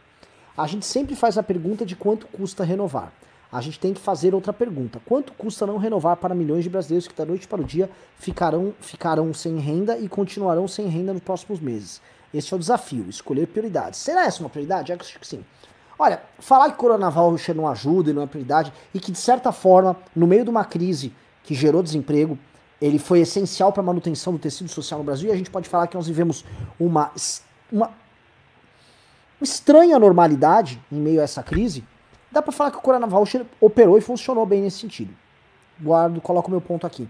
Somos, ah, creio eu, enquanto liberais, favoráveis a, a este modelo de política distributiva em detrimento de modelos, vamos dizer assim, mais voluntariosos do Estado, né? Vou construir este, este estatal que vai entregar este serviço aqui. Acho que todo mundo aqui concorda, ou grandes programas e tal. Colocamos isso aqui na mesa também. É, Agora, é impagável você manter por muitos meses este Corona Voucher aí de 600 reais, esse valor, tá? A gente está falando aí de, de valores assim, de dezenas e dezenas e dezenas e dezenas de bilhões. Qualquer economia da, da, da relativa à reforma da Previdência está sendo jogada no ralo. Brasil vai ter um problemaço fiscal dali em diante. Porém, o maior problema que nós temos é político para o presidente da República, porque o Bolsonaro ele mantém ainda certa popularidade é, muito da utilitária junto a setores da, da, da sociedade brasileira, que ao receber um auxílio que está ajudando bastante nesse momento de crise, falaram, não, tudo bem, o homem está trabalhando, o homem está entregando uma ajuda aqui pra gente. Agora, tão logo ela acabe, não saberemos como essas pessoas se comportarão. Rodrigo Maia, a meu ver, ele vem jogando, né? Ele coloca assim, nós queremos que fique bastante, é, é, tem que manter os 600 reais, já se contrapondo ao governo, colocando como se o governo estivesse sendo pão duro, ou não se preocupando com a, com a vida das pessoas, por reduzir o valor, tá? O Bolsonaro, dentro dos seus sonhos, e o Paulo Guedes já estrenou isso, tentando mudar o nome do Bolsa Família, pretende expandir e manter esse programa com outro nome, acho que Renda Brasil e tal, como uma forma de criar o seu próprio Bolsa Família e inclusive incorporar aí o pessoal que recebe o Bolsa Família, tá? Se nos, após os dois meses não for mantido um programa para este público de renda mínima, imagino eu que Bolsonaro terá seríssimos problemas de popularidade que vão atingir ele no ápice de um processo de impeachment que, imagino eu, vai estar já se uh, maturando aí no horizonte. Agora eu vou fazer o caminho contrário, vou começar por Fernando Holliday. Procede essa minha análise, você acha que isso pode é, eventualmente estar tá fomentando aqui a, a, o impeachment do Bolsonaro e criando a primeira grande decisão junto ao parlamento? Ou não, eu estou vendo pelo em ovo aqui, Maia apenas está falando platitudes? Fernando Holliday.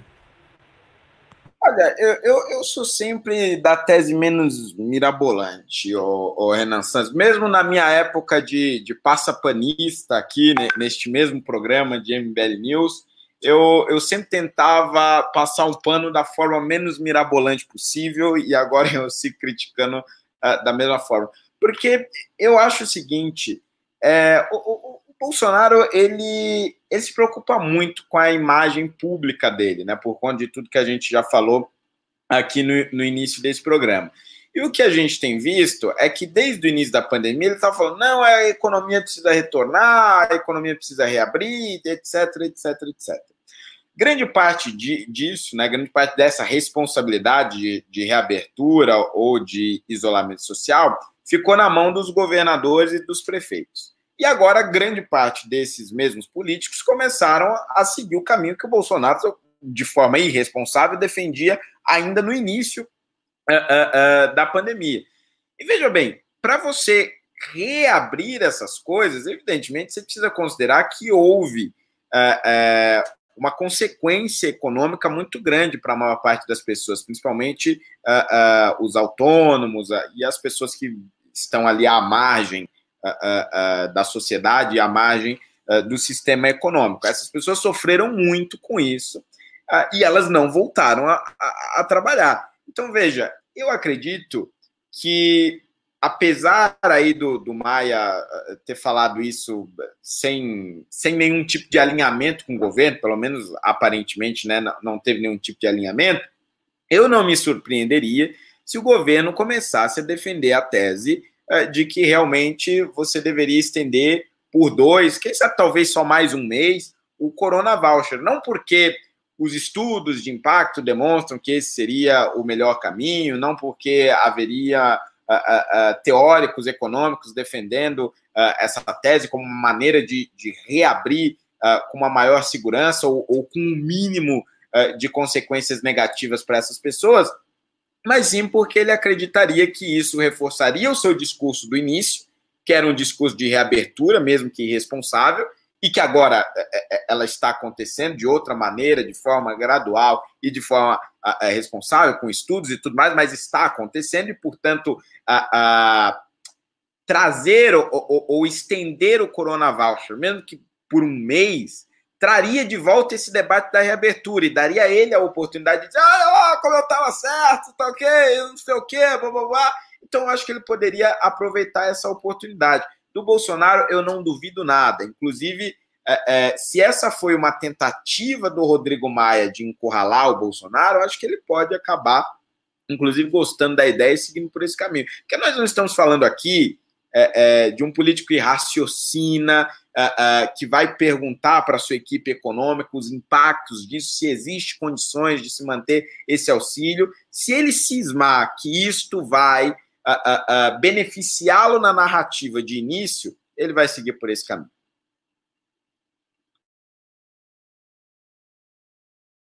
Fábio Rappin. Eu não vou, vou me dar o direito aqui de não me estender no tema em questão, porque eu acho que foi retocável as intervenções que vocês fizeram. Contudo, só gostaria de, de pontuar uh, uma coisinha aqui.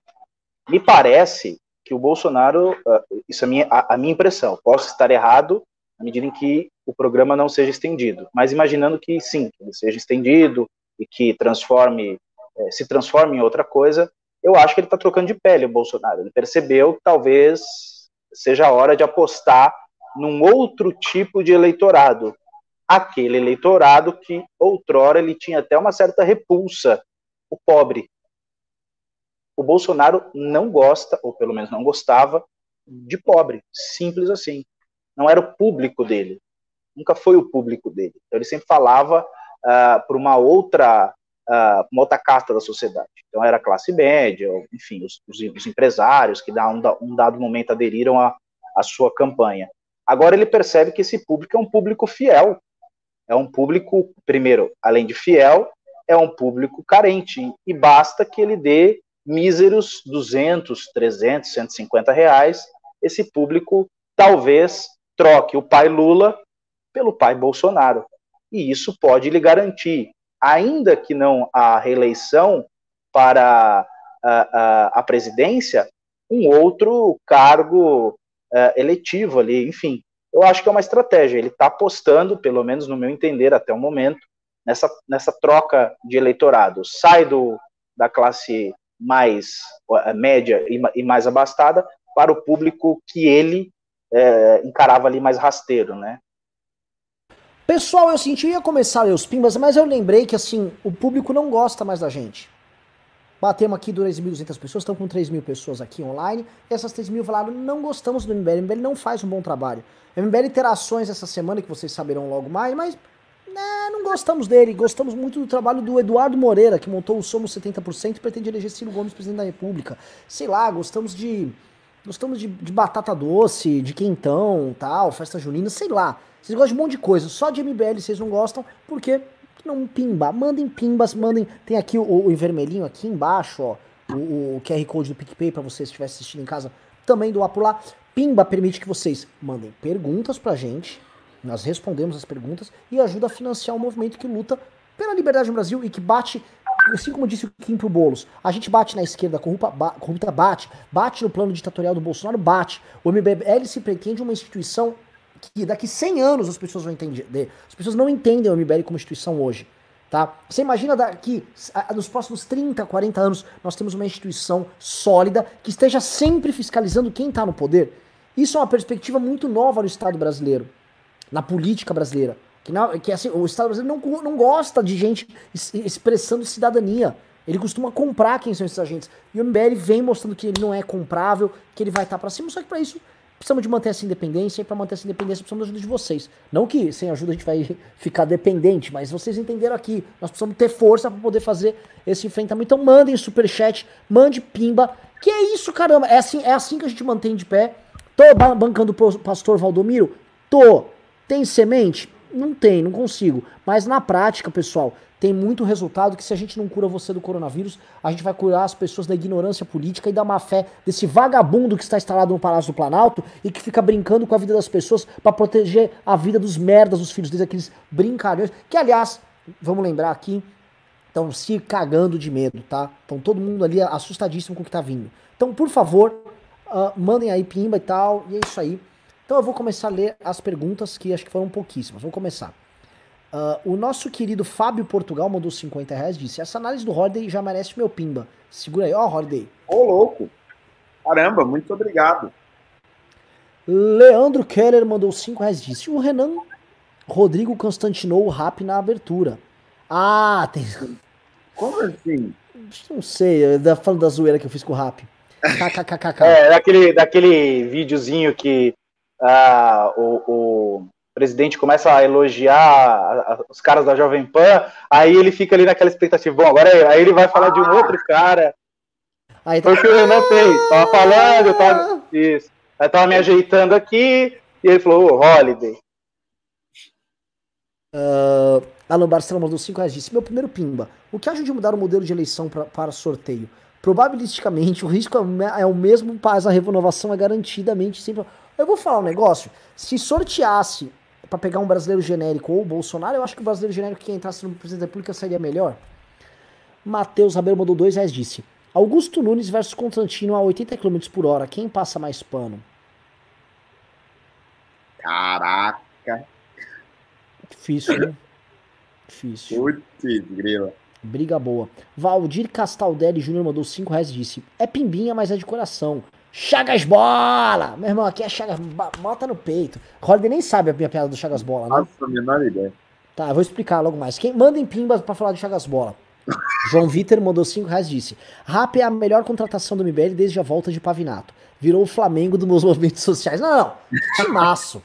Aqui é assim, Rodney lançou em profundidade. Fábio Rap mata no peito. Tocou, deixou. Vem, vem, vem Alan, vem Alan por trás. Só tocando no meio campo. Voltou para o recuou. Renan Santos vai. Tocou bola, vamos lá. Apareceu aqui por trás. Merreiro, menino, menino esperto. Ainda, ainda, ainda comete alguns errinhos aqui, mas tá muito bem. É muito carismático. Tocou para Merreiro. Merreiro subiu para direita. Ricardo Almeida, o queridinho da torcida. Ah, torcida grita Ricardo Almeida. Chutou pro gol, bateu, devolveu. Bateu roupa. Kika Taguiri cruzou. Arthur Duval bateu. Fernando Rodney foi, cabeceou para gol, gol, gol. É isso.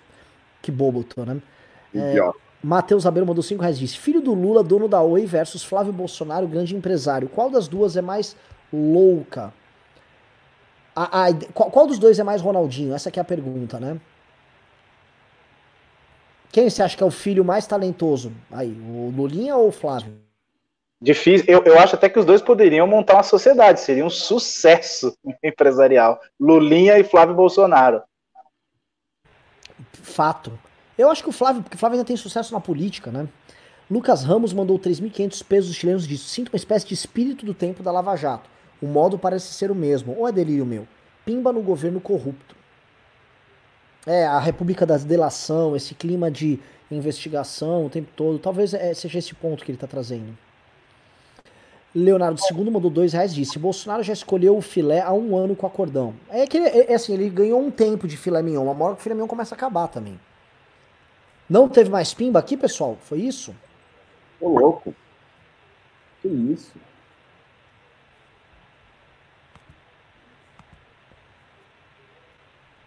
Não, acho que tem mais pimba aqui, hein? Eu vi outros aqui, passei aqui. É, não, mas o Fred não manda, assim, tá sem modelo. Ô, Heitor, você é o moderador, bota as coisas aqui, Heitor. Outra coisa, tá, o pessoal tá reclamando que eu, tô, eu trato mal a galera que, que trampa aqui. Eu, eu trato sim um pouco, mas isso é, é muito brincadeira nossa. É, é tipo, ah, o Renan, o Renan é meu grossão. Isso é também um tipão, sou, sou uma seda. Não, não sou não.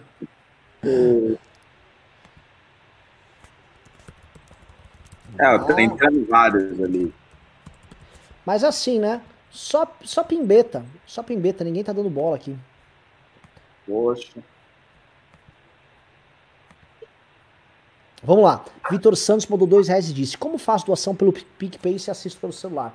Puta, mano, duplica na tela de um laptop e tira foto lá tal. É, Lucas Medeiros mandou 20 reais e disse: Rafa, Fi... não disse nada. Rafa Fidelis mandou 2 reais, não disse nada. Thiago Cardoso mandou 20 reais e disse: Que local é esse que o Rap está que tem esta bandeira bonita ao fundo? Bandeira bonitona.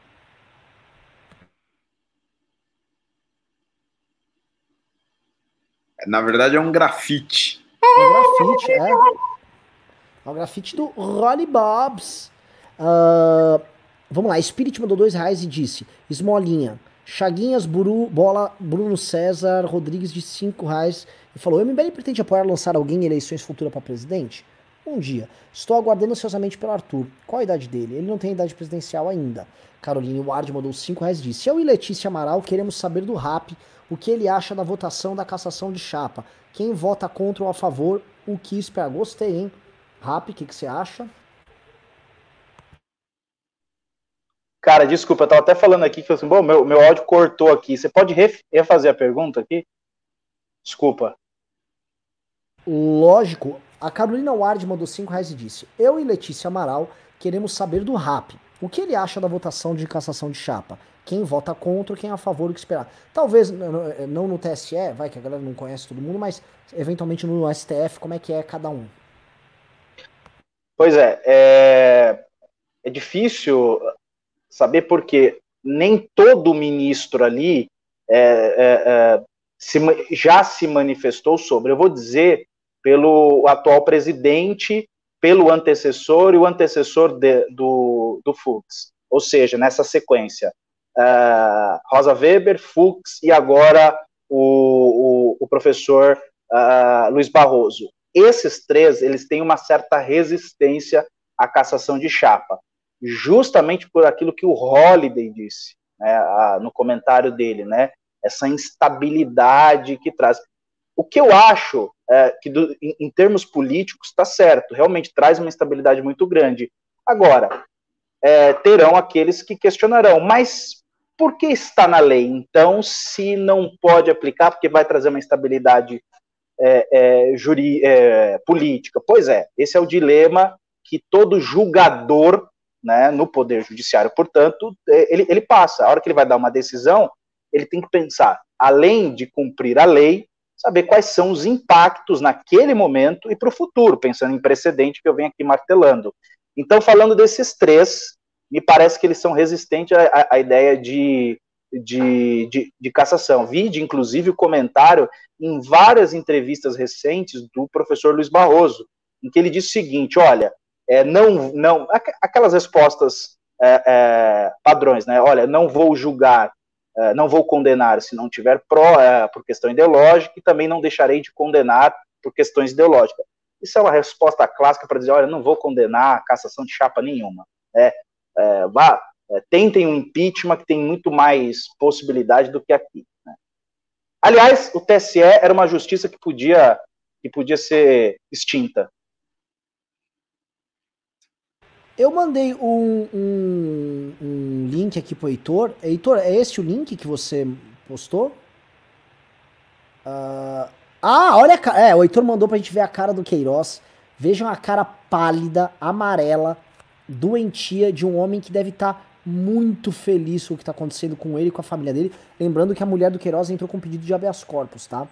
Eu te mandei um link, Heitor, pra você colocar aí, tá? Aproxima aí, presta atenção, tá? Olha, só, ó, bolsonarismo, ó, só gente decente, só gente honesta. Ah, o relator do processo contra o deputado Eduardo Bolsonaro no Conselho de Ética da Câmara, deputado Igor Timo, do Podemos de Minas, gravou na última sexta um vídeo com o presidente Jair Bolsonaro agradecendo pela liberação de verbas para seu estado. Meu Deus. Ó, ó, só gente decente. Gente, só gente decente nesse governo. Vem que a gente vai falar mal aqui. Hã? Acabou, toma... a mamata acabou! Acabou, porra! Acabou! Ah, não é, tá tranquilo. Acabou de liberar umas emendas pro cara e o cara vai lá ainda gravar vídeo com o cara, né? É, a coisa é tão descarada no bolsonarismo que o Centrão não quer ser tratado tipo como aquela prostituta que você. Né? Não, o Centrão quer que o Bolsonaro ande de mão dada no shopping. O Centrão assim, ô Mito, você vai gravar videozinho pra mim? Sim. Ó, eu liberei emenda pra aqui pro Estado e consegui vir aqui com o Mito. O relator, pra vocês dizerem o tipo de tranqueira que tá Ah, o Mito mudou, o Mito, o Mito chegou. Lembra dessa música?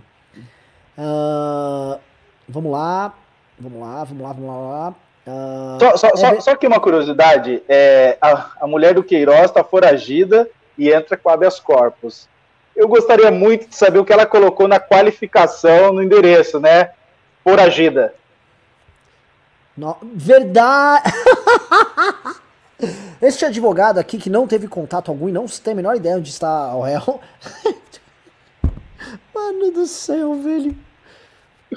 É Vamos muito lá. amadorismo, cara. É, Pô, qualquer um pode entrar com a habeas corpus. Só se é mulher, pegasse, sei lá, o, o, pintor da casa. Não, põe a mulher. É pra dar um tapa mesmo na cara dos bolsonaristas, né? Uh, uh, Spirit, uh, Guilherme Vieira mandou 18,90 disse: Vai fundo na missão, tem muita gente que gosta do trabalho de vocês. Não gosta, não, cara. A galera gosta dos outros. O MBL é tipo, ah, é a Geni. Taca a pedra na Geni. Ah, eu já tô acostumado com isso. Spirit mandou dois reais disse: Chaguinhas bola me restringe, não. Opa, calma aí, Chagas bola não restringe ninguém. Chagas bola só empresta dinheiro, se precisar. Vou explicar ainda o que é Chagas bola. Ó, aqui eu já tem até o Chagas bola. Ó. Pessoal, se você manda um pimba de 500 reais, você vira um Chagas bola. Aqui a gente põe a foto do Chagas bola e a gente é obrigado a. Ó, Uou! Chagas Bola! Tá? Mas o Holiday não sabe o que é o Chagas Bola, né? Eu vou explicar não. ainda. Otávio Carola mandou 10 reais disse: O que vocês acham que aconteceu com o Constantino? A Jovem Pan está pagando muito bem ou vocês acham que os bolsonaros sabem algo ruim a respeito do passado dele para ele ter mudado tanto? É o seguinte, cara. O Rodrigo Constantino, ele era um cara muito útil, ele é um cara muito crítico ao governo Bolsonaro, um liberal convicto. Ele veio pro Brasil no começo desse ano, encontrou alguns empresários e mudou de opinião. E é isso. É isso. O Rodrigo Constantino é isso. E aí ele começou a atacar os seus amigos e tal, blá blá blá. É isso. É, a, tô falando que alguém comprou ele? Não. Tô falando que você tem assim, você vai concatenando os fatos, a timeline é essa. Será que foi isso? Não sei, pode ser que não tenha nada a ver. Ele simplesmente, pum, porra, é isso, MBL é o PSOL, tem que ir pra cadeia. Né? Ah, o, a Vera Magalhães, é isso. Alisson França mandou 5 reais e disse: Não, não acho que está na hora de perdermos na reforma política. Hã? Pensar em um modelo parlamentarista qual a opinião dos três sobre isso? Tá, bem rápido, pessoal, que foi um pimbinha de 5 reais. Eu sou a favor de parlamentarismo. O que, que você acha, Holiday? O que você acha, Rap? Olha, eu, eu, eu, eu, eu sou meio indeciso, mas cada vez mais eu sou um defensor do parlamentarismo. E Rap é contra. Contra. Uh, Natácia Miller, a nossa, a nossa espiã soviética, mandou 5 reais disse: conta do Chagas Bola pro Holiday. Tá, pimbar, foi com pimbinha. Se entrar, se entrar uns 100 reais pedido de Chagas Bola, eu vou falar. Tá? tem que ter pelo menos assim, já tem 5, faltam 95 para Boa noite, quero entrar no mundo da política. O que vocês me sugerem? Gosto muito do canal. Parabéns pela excelente live. Live excelente, altíssima qualidade. Você não vai encontrar qualidade igual hoje na política brasileira em termos de live, não mesmo. É, quer entrar no mundo da política? Entre no, no núcleo do MBL na sua cidade, Rodrigo. Entre em participe.mbl.org.br, você vai entrar nos grupos de WhatsApp do MBL, lá você vai encontrar um coordenador e falar, quero fazer parte do núcleo. Nós vamos lançar o aplicativo, o Academia MBL, onde a gente vai formar novas lideranças. Isso vai ser restrito para duas mil pessoas, tá? E seja parte disso aí, a gente vai lançar aí nas próximas semanas. Inclusive, nós três aqui somos professores, tá? Gabriel Orhenzoffer mandou dois reais disse: Do not go gentle into that good Chagas Bola. Mais um pimba de Chagas Bola. Vocês já perceberam que só se fala em Chagas Bola aqui, né? Ah, é. Rick mandou 5 reais disse: Renan, o melhor apresentador e comentarista do MBL. Nada supera as análises renais. News não é news sem Renan. Por favor, mais, por mais Renan no MBL. Que isso! Eu não achei que eu fosse viver para ver um fã do Renan, velho. Que que é isso? Eu acho que foi o próprio Renan que mandou isso aí. Com... É, foi ele, foi ele que escreveu. É, quem conhece o MBL sabe que eu, eu, eu, eu, eu sou o, o, o, patinho feio do movimento. O Wellington Santos mandou 5 reais. Disse Fábio Rap, o Gil Diniz com grife. Ô, oh, que que é isso? Não, não, oh, não vai ofender. Ô, oh, oh, vamos, vamos parar com isso aqui, pô. Que que é isso aí? Fábio Rap até saiu da live. É, assim. Não, e não. E outra, não é possível que eu tô tão gordo assim. Não é, é, que é, é a posição da câmera. Ó, ó, aqui, ó. Tem nada a ver. Ó, pá. Não, não é possível. Vamos lá. Gibran Mafra mandou 18,90 disse: Quais as chances do Moro ganhar para presidente em 22? Pô, fiz uma live inteira já tarde sobre isso, sobre pesquisas eleitorais, Gibran. Mas, falando assim, eu acho que o Moro tem chances razoáveis se ele conseguir, um, garantir a vaga no segundo turno, basicamente estando na frente do Bolsonaro, caso o Bolsonaro ainda uh, possa ser candidato, e ele conseguir se manter dentro do debate público e se tornar a principal força do antipetismo. Se ele for isso, ele, tem, ele está no segundo turno, e dependendo do outro candidato, que virar da esquerda, ele ganha. Alguém quer comentar? Flávio Schmael mandou 2 dólares disse: Já tem previsão da vinda da Moedo? Alguém mais? Tô cuidando disso. Elber Silva mandou dois reais, disse, pularam meu pimba. Elber, você não deixou a gente molhar o bico, tá? A gente leu o seu pimba. Elber Silva mandou cincão e disse, ficaram devendo a dica de leitura ontem. Vou dar a dica de, de leitura. Pessoal, o que, que vocês estão lendo agora? Vou dar a dica, um livro para vocês terminarem ler, ler, ler aqui. Vamos lá, o que, que vocês estão? Vamos lá. Ah, nós aqui? É. Ah, tá. Eu, eu Deixa eu dar uma olhadinha aqui, o que, que tem na minha mesa, que eu agora estou lendo vários ao mesmo tempo. Mas eu peguei um aqui, ó, Raízes do Brasil, Sérgio Buarque de Holanda, muito bom, homem cordial, recomendo. Eu só estou lendo nos últimos, é, agora nos últimos, talvez quatro semanas, só direito constitucional. Eu estou escrevendo um livro, então dei uma parada com tudo, estou lendo só direito constitucional. Recomendo aí é, eu, eu, sei que vai trazer divergências, mas eu recomendo a leitura do Direito Constitucional Contemporâneo do professor Luiz Barroso. É uma leitura reveladora porque mostra muito do, do que possivelmente será a próxima gestão do STF, bem como a dinâmica, porque ele é um indivíduo que influencia muito, principalmente com a aposentadoria aí do Celso de Mello é, e do qual que é o próximo? O Celso de Mello, depois é o. Ai, meu Deus. É... Lewandowski? Não, não, não é o Lewandowski, é o. Marco Aurélio. Marco Aurélio. Marco Aurélio, então, desculpa. É, é, é, é, é, o Marco Aurélio e depois o Gilmar.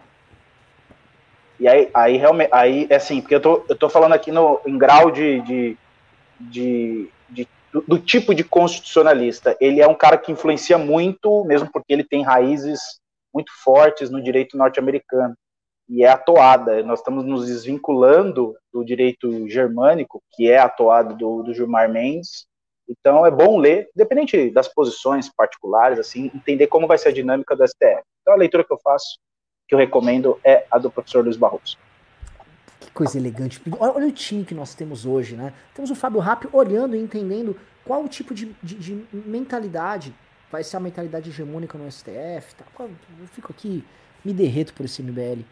Bruno Gá. Uh, e o livro que eu recomendo é O Poder do Mito, o Poder do Mito Joseph Campbell, tá? Uh, Bruno Galo mandou 10,90 e disse: vídeo sobre a mudança de lado da Jovem Pan, etc. É bom, eu vou falar aqui, tá? É, a Jovem Pan, cara, ela vem cumprindo ao longo dos últimos seis anos um papel fundamental para nossa democracia.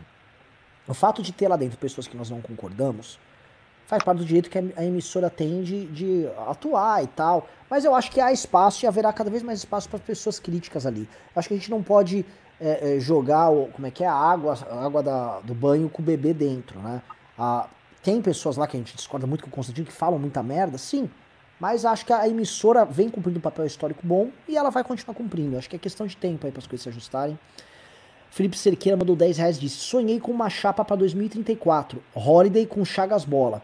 Renan, você é inspirador, cara. Continue vamos pra cima do Pokétnaro. Você tá vendo, Holiday, que só se fala de Chagas Bola aqui. Mano, quem é Chagas Bola, velho? Heitor, já prepara uns dois vídeos de Chagas Bola, porque eu vou dar um tutorial de Chagas Bola pro Holiday. Mas espera, o Chagas Bola, ele é uma pessoa real, assim, não é um personagem inventado. Muito real. Muito real. Muito real. E ele é infelizmente é mito. Você, você vai descobrir que ele é real pra caralho. Eu vou só falar um negócio. Faz assim, Holiday. Os. Os. Os. Isso. Você já é Chagas Bola fazendo isso. Você vai entender. Hamilton Manuel Alves de Lima mandou dois reais disse: chutem até quando se esgota o tanque, o estoque de tecidos. Cláudio Fernandes mandou cinco reais disse: o que esperar das eleições municipais? Tá uma bagunça, não arrisco fazer nenhuma previsão de quais partidos vão ganhar mais prefeituras. Opa! Quer botar já aí, Heitor? Vamos falar de Chagas Bola. Vamos Olá. lá. Eu sou o Chagas Bola, policial militar e faixa preta de jiu-jitsu há oito anos venho trabalhando com as crianças da comunidade Cidade de Deus, tirando elas da rua. Hoje, atendemos a mais de 4 mil crianças no nosso projeto que se estendeu para 34 comunidades. Mas para darmos oportunidade para mais crianças, preciso do seu voto. Vote Chagas Bola 20 mil. Vamos renovar.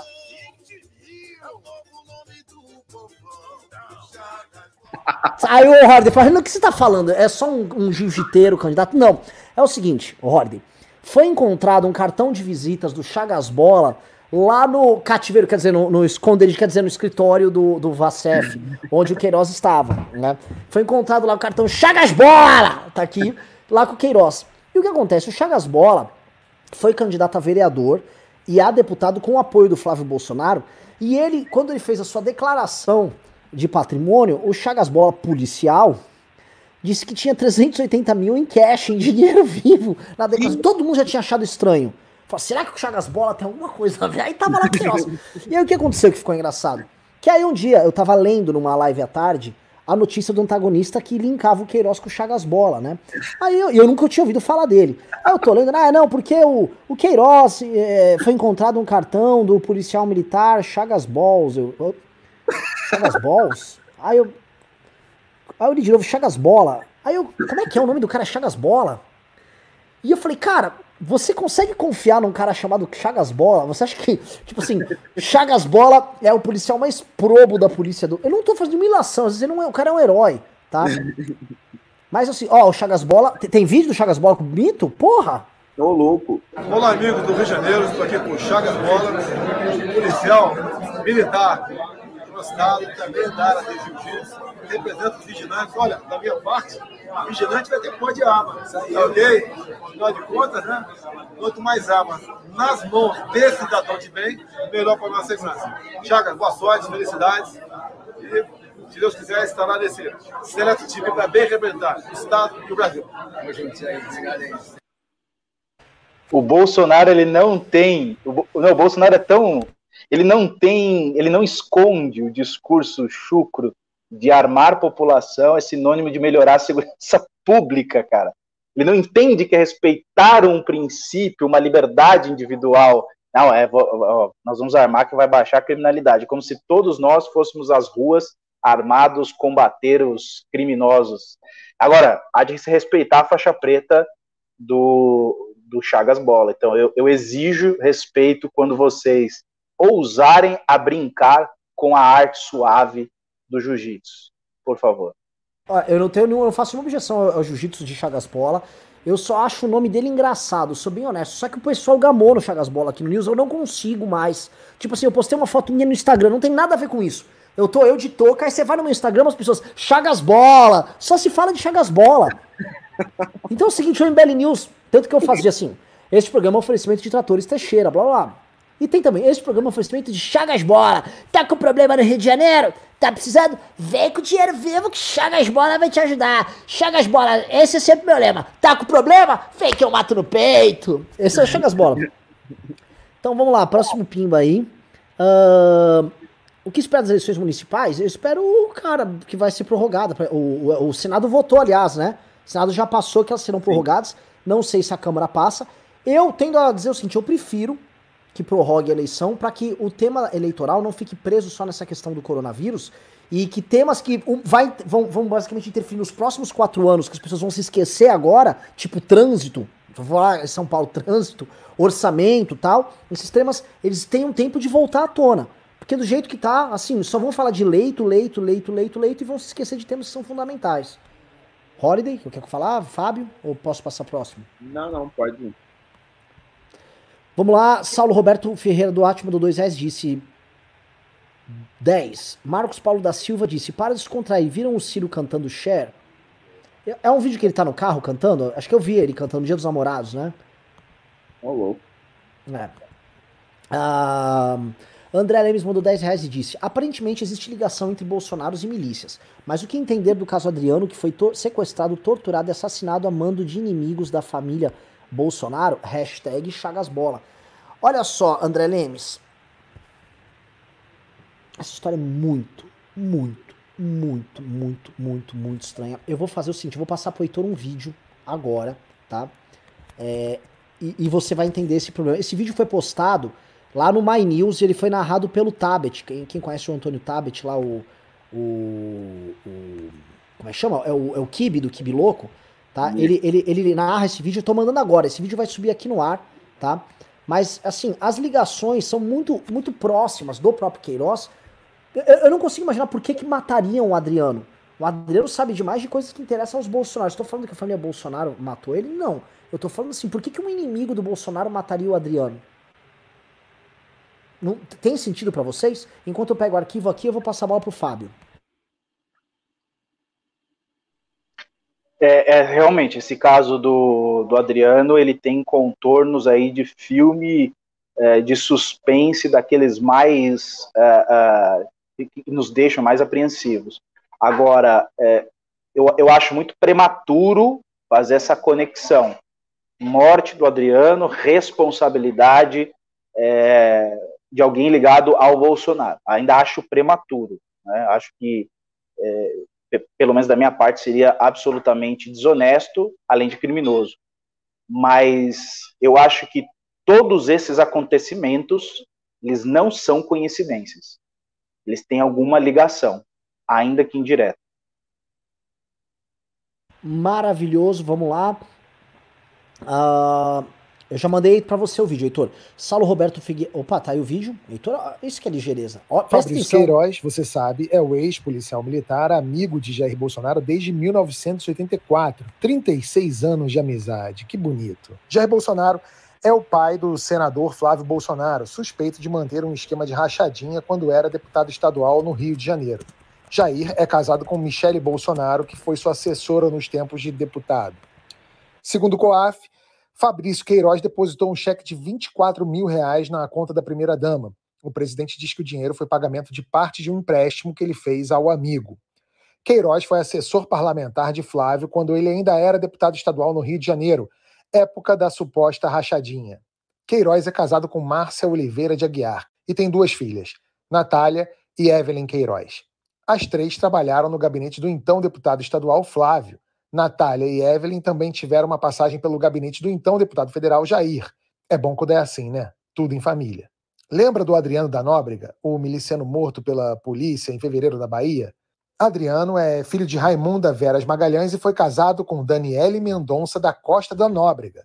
Raimunda e Daniele trabalharam no gabinete de Flávio Bolsonaro na Alerj. Dona Raimunda aparece em relatório do COAF como uma das pessoas que fizeram depósitos na conta do Queiroz. Entre 2016 e 2017, foram mais de 91 mil reais. A agência onde os depósitos foram feitos fica na Rua do Restaurante de Dona Raimunda. O Ministério Público suspeita que Adriano tenha transferido mais de 400 mil reais para a conta do Queiroz. Adriano já foi condecorado por Flávio e homenageado por Jair Bolsonaro, que o chamou de brilhante oficial no plenário da Câmara dos Deputados.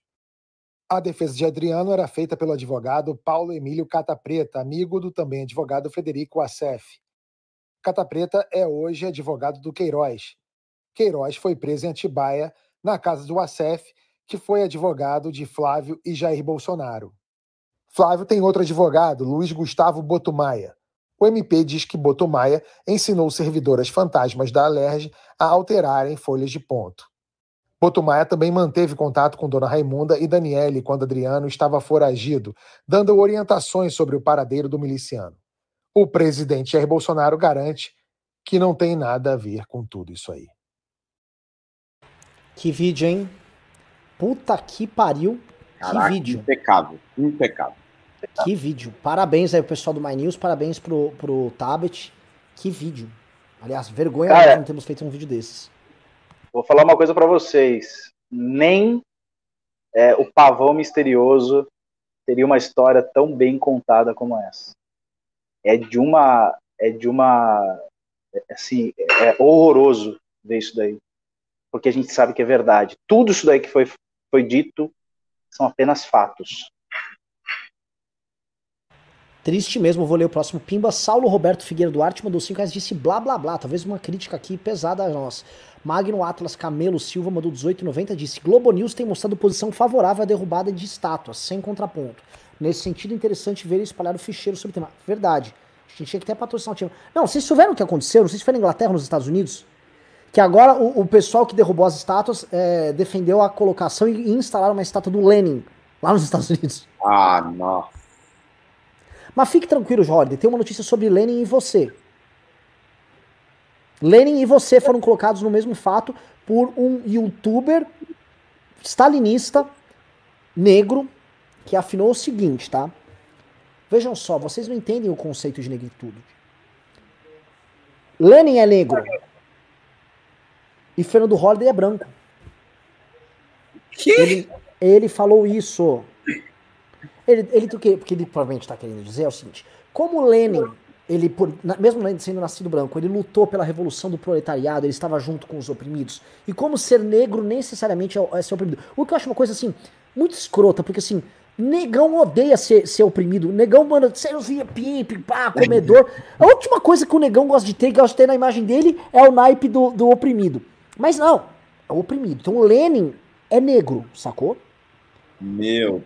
Já, presta atenção, já você que está defendendo aqui né, o grande capital é contra a revolução proletária, você é branco. Ele falou, ele falou isso. Meu Deus. Andréas Patsis mandou 10 reais e disse: Queria sugerir que fizessem vídeos mensais com o tipo de top 5 maiores gastos do mês. Viu o abismo de gastos entre o Suplicy e Holiday é um absurdo. Foquem em mostrar quem não respeita nosso dinheiro. Fernando Holiday, eu, vi, o seu, eu, vi até o- o- os comentários e eu gostei que foi um outro Minion, já com a tese, tipo, Douglas Garcia, tipo, tem que gastar tudo, senão vai parar na esquerda. O que, que você tem a me dizer sobre isso, sobre a austeridade e respeito com o dinheiro público? Ainda mais em período de pandemia. É, pois é, né? Eu, eu acho que assim, é, esse era o momento da classe política dar o exemplo. E aqui, assim, na Câmara de São Paulo, até que é, seguiu um bom caminho se comparada com outros, porque os vereadores reduziram o próprio salário, reduziram verba de gabinete, mas mesmo assim os gastos são muito altos, né? Para quem não viu, o Suplicy, é, é, eu não vou lembrar os valores, mas assim, ele, ele gastou cerca de 200 mil reais, enquanto que no mesmo período eu gastei pouco mais de 9 mil reais. Quer dizer, é realmente um abismo muito grande. E o pior é que o eleitor, ele não vê, o cidadão, ele não vê uh, o resultado desses gastos. Quer dizer, não é só o Suplicy, são vários outros uh, uh, vereadores que gastam horrores e assim, ninguém sabe para onde vai esse dinheiro, ninguém sabe para que, que serve. Então, acho que num momento como esse, cabe a gente refletir e a ideia realmente é muito boa. Vou, vou levar adiante. Vamos lá, vamos lá, vamos lá, vamos lá. Uh, Natasha Miller, nossa espiã soviética, disse: Sobre a Carla, ela deu a entender que o eleitor do PT votaria no JB em 2022, pois na visão dela o JB defende os pobres que eram forçados a votar no PT. Sim, sim. O, o título lá da matéria deu uma forçadinha de barra ali. Não gostei. Anderley Pasteiro mandou 5 reais e disse: Avisa o Holiday que ele tá muito perto da janela. Opa! Meu Entendeu? Deus. Pode tomar um tiro aí. Mas não foi essa, não foi essa, não. Fica tranquilo. Saulo Roberto Figueira Duarte mandou 5 e disse: Rodrigo Constantino está no chat, tem um clone dele aí. Léo Santos, mas assim, eu, eu não duvido que ele esteja também assistindo o programa, tá? Ele, é muito. Assim, não duvido. Esses radicais, olha, olha as patifarias que eles estão falando. É, Léo Santos mandou 10 reais e disse: Rap, Guga Chakra acabou de analisar a situação do Weintraub nos Estados Unidos e pode estar irregular e ilegal. No ponto de vista do direito, ele pode ser denunciado lá? Pode ser expulso? Vocês podem denunciar, Fábio Rapp? Pois é, eu não sou um profundo conhecedor é, nas, é, no direito internacional, que é o que rege é, esse, esse, esse problema, mas veja só, de uma forma bem simples, vou tentar aqui ser didático, é o seguinte, ele usou o passaporte, é, é, o passaporte uh, diplomático, né? Agora, existe uma questão uh, de que o governo americano sabia que ele estava demitido, porque era uma notícia pública e notória, temos que lembrar que a, a, o, o, o, os consulados eles se comunicam, enfim. Então ele sabia, uh, os Estados Unidos sabiam. De outro lado, o presidente da República, né, ao demitir, o correto era reter o passaporte, dizer, ó, daqui para frente você, enfim, vá para os Estados Unidos da forma que você você pode para o Japão, enfim. Agora, ele está lá, ele foi aceito, né? Não há, não há não há um óbice jurídico, isto é, salvo se o governo americano dissesse, olha, ele entrou aqui com um passaporte é, é, diplomático, mas não estava mais no governo, e aí o próprio governo americano questionar. Agora, eu não vejo alguém daqui questionar a estada dele lá. É possível, na minha avaliação, dando uma forçadinha de barra, é a gente compelir aí uma responsabilização é, do presidente da República de permitir isso, demitir, deixar. Eu, eu, acho que foi tudo milimetricamente acertado. Ó, vou te, é, você vai sair, vai para os Estados Unidos, vaza, porque acho que vai dar problema para você aqui no Brasil, entra com o passaporte para não ter nenhum tipo de. Porque lembrando, está tendo uma, uma certa uma certa resistência à entrada de brasileiros nos Estados Unidos por conta da, da pandemia, entra com o passaporte, é, vai lá com a sua família, fique bem, até porque ele fez um Twitter uh, recente aí, o, o, o Weintraub, dizendo assim, olha, obrigado pelas dezenas de pessoas que me ajudaram na, na mudança, ou seja, já estava tudo acertado semanas antes, como ele ia para lá. Mas eu não consigo ver uma medida aqui no Brasil que, enfim, responsabilize ele lá. É outra jurisdição, os, os, os, estado, os Estados Unidos não, não criou nenhuma resistência, então não vejo, pelo, pelo menos a priori, não debrucei sobre o tema. Olha, o João Marcos Carrijo mandou dois reais disse: dois contos pro Renan tomar um café. Isso não é pro Renan, esse dinheiro vai pra caixa da MBL lá. Pra, desde pagar processo, tem um monte de coisa. A MBL é uma estrutura grande, por isso que eu fico aqui condenado aqui em alguns processos fazendo isso. Henrique mandou dois reais e disse: O Renan é muito modesto. Não, não sou. André Henrique, mas obrigado pelo pimba. André Henrique mandou vir então e disse: Olá pessoal, gostaria de saber se com a decisão do STF que o Beouço reclama tanto sobre ações contra a pandemia, não abriu uma jurisprudência para um modelo tipo americano de tomadas de decisões mais locais. Bela pergunta e volto para Fábio Rap. Só deu uma picotadinha no final. Você pode repetir o final? Olha, ele quer saber se com a decisão do STF é, de que o Bolsonaro tá. reclama tanto que atribui mais poder aos estados e municípios na questão da coronavírus, isso não abriu uma jurisprudência para um modelo tipo americano de tomar as decisões mais locais.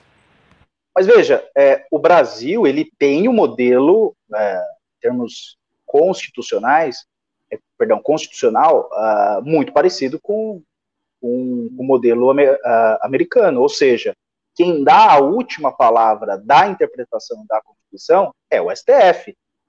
E ele foi concitado justamente para isso. Olha, é, qual é a de quem é a competência? Ele disse, olha, a competência é assim. É que agora as pessoas elas acordaram, primeiro, no Estado democrático de direito, elas acordaram no sistema republicano, elas acordaram uh, uh, num, num, num Estado que tem uma Suprema Corte, tal como a dos Estados Unidos, né? E perceberam que a Suprema Corte aqui tem poder, assim como nos Estados Unidos. É, e ficaram assustadas, porque eles acharam que quem tinha poder aqui no Brasil supremo era o presidente da República, né? E que o poder moderador era, eram as Forças Armadas. E descobriram que não é assim. Né? Enfim, então é isso, é assim que é. Quem dá a última palavra em termos de, de é, enfim, de do, do que a Constituição diz é o STF. Né? Podemos até repensar o modelo? Podemos, mas hoje é assim e pronto. Não, não, não, não está abrindo precedente. É assim. Sempre foi. Muito bom, Léo Santos. Ah, pessoal, pessoal, é o seguinte. eu preciso de mais 300 reais pra eu fechar minha meta, pra eu parar de pedir. Mandem, cadê, cadê, a nossa Marisa aí? Cadê a nossa heroína Marisa Riga? Cadê a polenteira da, da, da, da, da Cadrole? A polenteira lá, lá da, Serra, da Serra Gaúcha? Precisamos de vocês. Estou invocando as mulheres aqui para mandarem os pimbas e salvarem aqui o nosso dia. Léo Santos mandou 20 reais de si. Os analistas estão dizendo que Vacef está dando muito bola fora nas entrevistas. Eu acho que ele está aparecendo só para mostrar para os Bolsonaro o quanto ele é explosivo. O que vocês acham? Qual o risco de ele falar o que sabe? Eu não vi nenhuma entrevista dele ainda. Não, não, não viu? Olha, assim, é, é, é, um creme da, da cafonice, da breguice, do advogados tipo. Advogados tipo malandro, sabe aquele advogado que vou dar meu jeito, deixa comigo que eu dou meu jeito lá. Inclusive, eu acho que a OAB tinha que dar um jeito de bloquear ele porque ele tá queimando o filme da classe. Né? Impressionante. Assim, o, o, o, ele é tipo um chagasbola do, do, do direito, entendeu? É isso. É, é, ridículo, realmente é patético, é, é deplorável o que ele tá. Esse, esse é o tipo de profissional que é, é, mancha a, a, a, reputação da advocacia. Não é o presidente da OAB defendendo lá um discurso mais ideológico. É, é esse tipo de comportamento. É o advogado malandrão, é aquele que chuta a porta de desembargador, amigo de todo mundo, diz que é amigo de todo mundo, faz acerto aqui a colar. Isso é péssimo. Olha, assim, realmente a OAB poderia pensar em uma punição. Maravilhoso. Uh, Guilherme Benner Martelli mandou 20 reais, muito obrigado.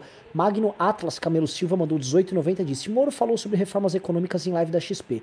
Vocês tinham dúvidas sobre a posição política dele? Liberal, veja só. O Moro, quanto liberal político, nós já falamos no programa aqui que ele tem referencial liberal político também, essa questão do rule of law, a ideia de lei ser para todos, né? Que é inclusive o slogan daquele filme lá da Polícia Federal, a lei é para todos. O Moro é um defensor ferrenho disso. A ideia de que a lei é para todos, ou seja, que não tem ninguém acima da lei, é, uma, é, um, é um preceito essencialmente liberal, é essencialmente republicano. A ideia de que todos se submetem à carta da lei, que não existe uma, carta, uma casta de nobres ou aristocratas que não se submetem a isso. Né? O Estado brasileiro foi construído justamente nos privilégios para que pessoas possam sobreviver à lei. Todo mundo se lembra daquele, daquele lema do Getúlio Vargas, né? Para os amigos tudo, para os inimigos a lei. A ideia é que não é que a lei não funcione, é que algumas pessoas estão imunes à lei. Né? Então a ideia é justamente essa. Então o Moro é defendente disso. Isso é uma, uma, característica profundamente liberal dele. A gente sempre esquece da característica liberal política que vem antes da liberal econômica. A liberal econômica acho que ele vai começar a construir, caso ele tenha juízo, e que ele realmente queira ser candidato a presidente da República, porque o campo do, da direita não vai aceitar essa cirada que a gente está vendo aí. Querem comentar? Leandro Gavinier, grande Leandro Gavinier, nosso Leandro Gavinier mandou 50 reais. É um sofrimento ver a estupidez diária do presidente da República. Sigo com o MBL, que é um microfone para minha angústia diária. Abraço, amigo. Grande, grande. Olha, e para você que é obrigado a, a, a, ouvir umas loucuras por aí, a ouvir cada coisa, você lida com pessoas, você achar o Bolsonaro exagerado, é que realmente o Bolsonaro é, é um ataque à sanidade mental. Fabrício Santos, personal trainer. Opa, cuidado que o Flávio te contrata. E o Jair também, hein? Cuidado aí. Mandou 5 reais, não falou nada. E Daniel Apelão mandou 5 reais e disse: Fábio, onde consigo o livro Ideias Conservadoras de João Pereira Coutinho? Procurei em todos os lugares e nada. Esse livro é maravilhoso. É verdade, é bom mesmo. Cara, me surpreende, porque é um livro bem, bem é, comercial, era para ter em todo lugar estranho, mas é um bom livro. Curtinho, rápido, dá para ler no final de semana. Bem gostoso. Ah, vamos lá, vamos lá. Luca Raditi mandou 5 reais e disse: Pessoal, admiro muito vocês, embora me identifique mais com livres. O que acham deles? Gostamos bastante, estamos andando muito bem com livres. Com o Gontijo, eu troco ideia com ele. O movimento liberal precisa se unir. Fato, até para sobreviver. Entre em contato, já estamos. Uh, Paula Belmonte Cata Preta, cuidado. Aí que o, o Queiroz vai te chamar para advogar, mandou 7,90 disse: Minha família tem advogado do bem. Olha lá, olha lá. advogado do bom, eu acho, hein? Isaac Barros, o que é uma delação? Chama o Cata Preta. Isaac Barros mandou dois reais disse: Parece que a turma do Terça Livre tá aqui no chat. Não, veio um gado assim. Tadinho, eles vão lá cooptar. O Terça Livre tá com 100 mil, 500 mil pessoas numa live. Aí eles vêm aqui ficar captando, né? Você sabe que você basta alguns cliques e ou, colocar seu cartão de crédito que você quiser. Aí eu, eu, vou gastar aí talvez uns 400 reais. Bota aqui se quiser em 50 mil pessoas. Baratinho. Vou fazer inclusive um vídeo sobre isso. Guilherme Brenner Martinelli mandou 20 reais e disse: Por que o Fábio Rap é contra o parlamentarismo? Me parece um sistema muito superior. Hashtag Chagasbola. Não, na verdade aqui, como é, era para dar uma resposta rápida, eu sou favorável a um outro tipo de presidencialismo em que divide a função de Estado e a função de, de governo, tá? É, eu, eu, não gosto do parlamentarismo puro, é só isso. Ah, ninguém pediu sua opinião, velho. Fica aqui na sua aí. Nossa, o cara. Uh, parlamentarismo, presidencialismo. Que isso, velho? Que, que quem, isso? quem autorizou essa entrada aí? Ninguém precisa autorizar nada, meu irmão. Entrei chutando a porta que porra foi essa, velho? Ô, quem me expulsou aí, Errado, Cheguei, cheguei na vereança. Você chegou estilo Chagas Bola. Nossa, cheguei, mano, já botando uma lombada. Seguinte, que Cadagueiro, eu queria saber o seguinte, antes de continuar os pimbas aqui, mandem pimbas porque tivemos é, MBL surpresa aqui, hein? É, como é que foi hoje com o Boulos? A gente passou um trecho do seu debate lá com ele.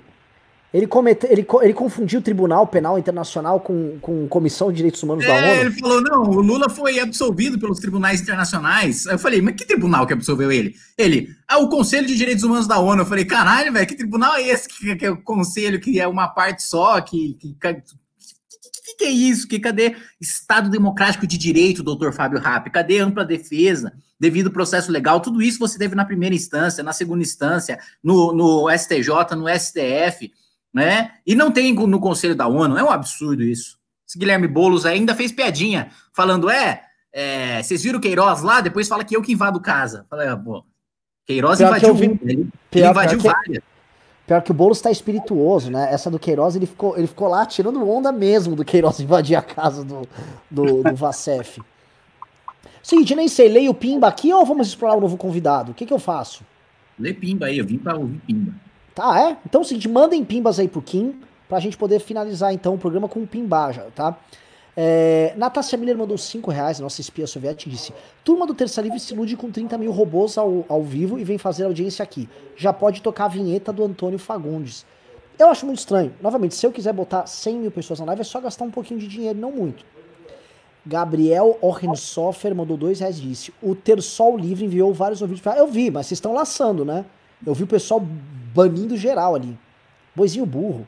João Pedro Tudesco mandou 10 dólares e disse: Salve do MBL Macaé. Parabéns pelo fantástico trabalho, os novos sites estão excelentes. Dica: falando com o bolsonarista hoje, percebi que memes que acusam o Bolso e o Lula ao mesmo tempo fazem efeito demais. Opa! Vocês acham que ficar comparando o Bolsonaro com o Lula dói no gado? A bola é de vocês.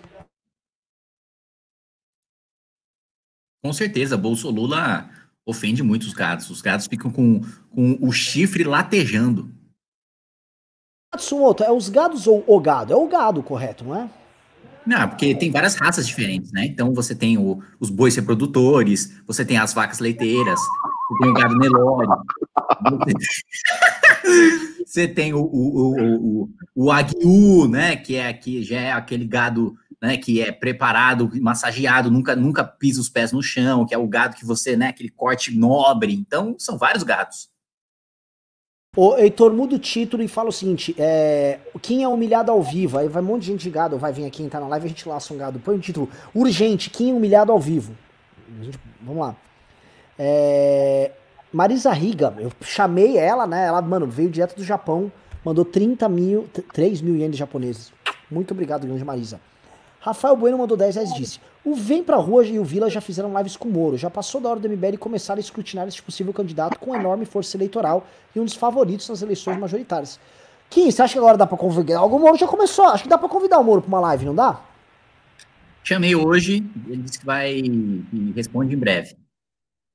Hum, mas apareceu disposto ou você sentiu um, não, acho que, acho que deve marcar, acho que ele vai ver uma data lá e vamos marcar. Em breve devemos ter aí. Ele, ele mandou na mensagem concluso. tá conclu, tá aguardando. Alexandre B mandou 4, 5 dólares e disse: Acho que vai entrar e deve ter pedido asilo político. O que acham? Por alegar perseguição. Difícil, deve hein? Asilo político e ele. Do governo que ele participou, não tem é, acho que não. Adriana Paladino mandou 10 reais e disse: Não é muito, mas é de coração. O guru da Virgínia acabou de chamar o Stalker do MBL de cocô. Pois é, eu não consigo entender por que, que o cara se submete a isso. O cara vira um soldado de um cara que chama ele basicamente de massa fecal, de bolo fecal. É um horror. Sabe uma coisa que eu queria pedir? Se alguém mandar um pimba de 100 reais, eu vou fazer um debate aqui mediado por mim pelo, por, e pelo Rap entre o Kim e o Holiday. Nunca vi os dois se enfrentarem em um debate. Eu adoraria, assim. Seria muito bom. Eu invento um tema bem aleatório e a gente bota eles para disputar.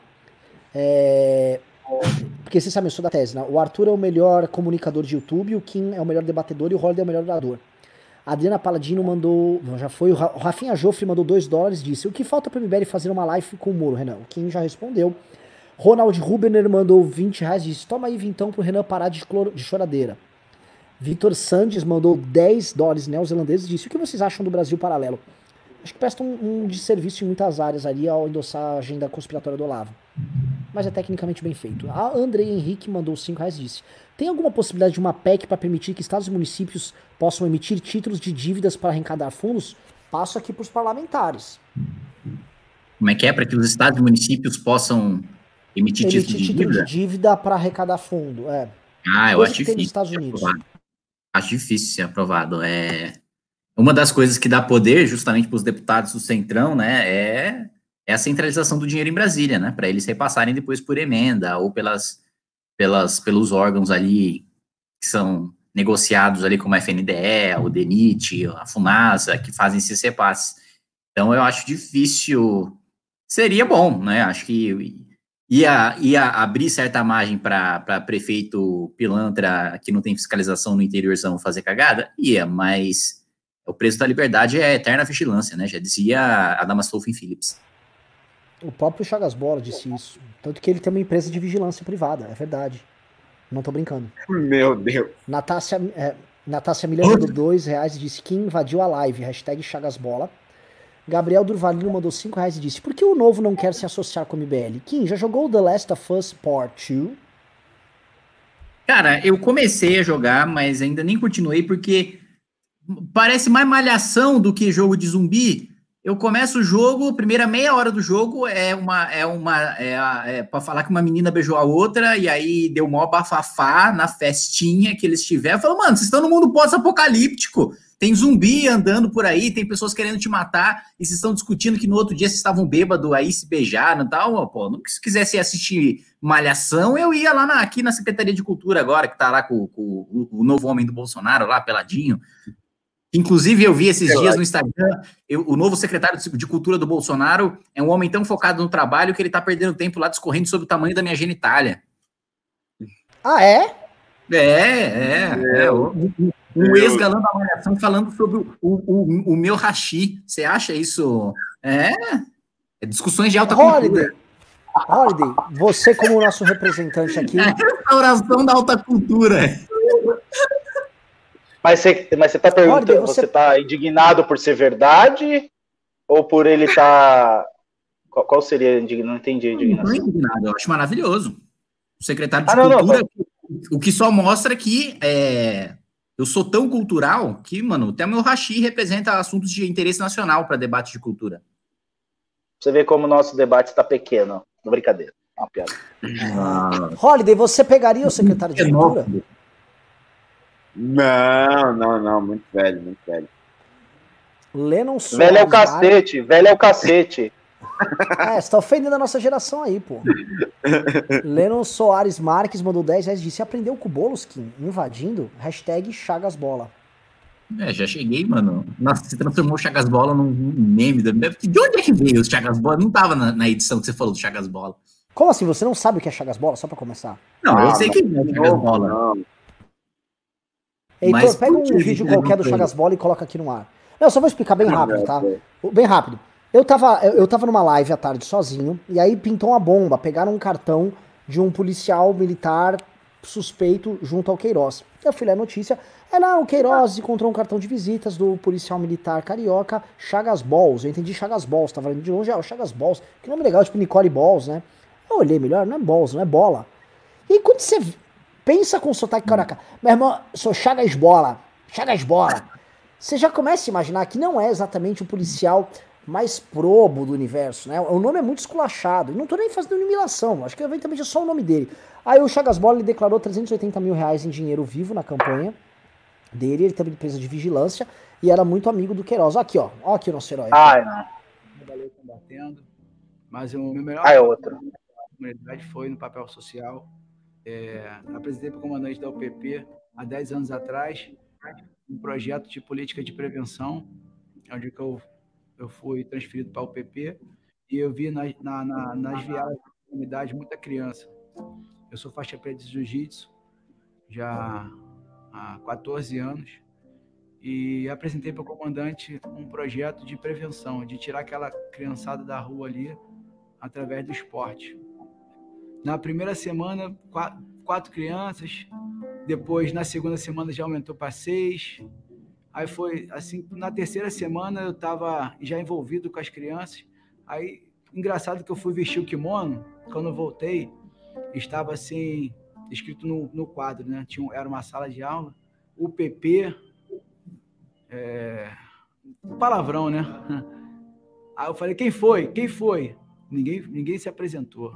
Aí eu entendi que eu tinha que realmente descobrir que aquela, que aquela, quem era aquela criança que, e, e, e trazer ela para mim, ao, ao invés de expulsá-la, né? Ah, na, na- dentro da comunidade é difícil precisar, mas eu vou, vou ser bem. é, é, franco Chato esse vídeo do Chagas Bola, hein? Eu quero um rua, vídeo do Chagas Cara, Bola. eu falando juro que a impressão dá que é o Luciano Huck que vai aparecer na sequência. Loucura, loucura, loucura. Estamos aqui Parece com... mesmo.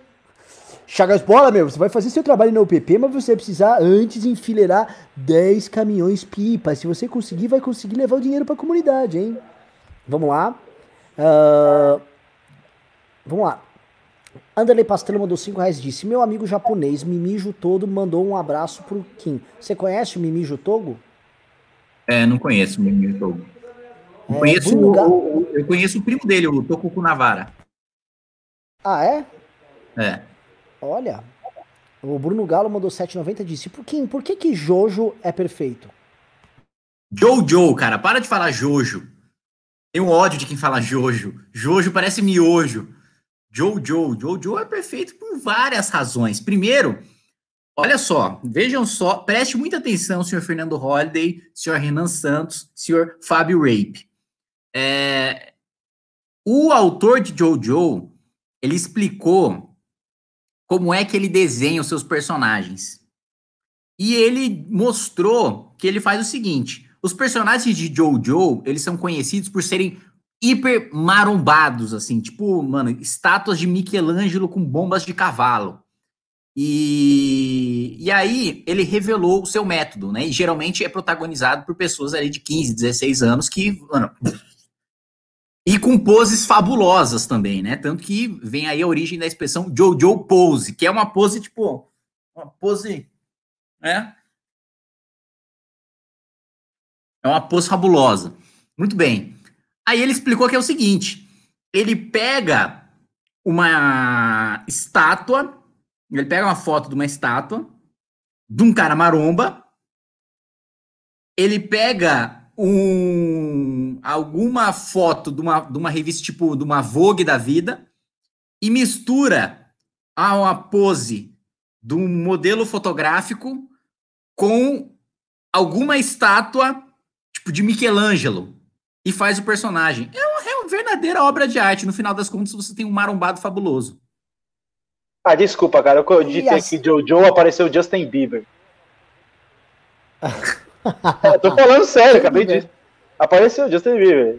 Ou seja, Alan- é de, de menina. Ó, só, só queria avisar que entrou um pimba pra montar o debate Holiday versus Kim e eu já Ah. escolhi o tema. O tema é Chagas Bola. Um dos dois vai defender o Ah, Chagas Bola e o outro vai atacar o Deus. Chagas Bola. Tá? Ah, mas precisa de, de elementos. Porra.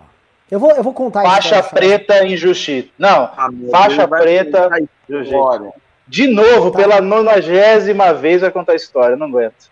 Alan James mandou vintão pra entrada triunfante do Kim Marvado Japa. E aproveitando o Kim, seus vídeos estão bala demais. Eu rio muito com eles, além de aprender e ficar informado. Nós, hashtag pra cima MBL, como diria a Chagas Bola, os.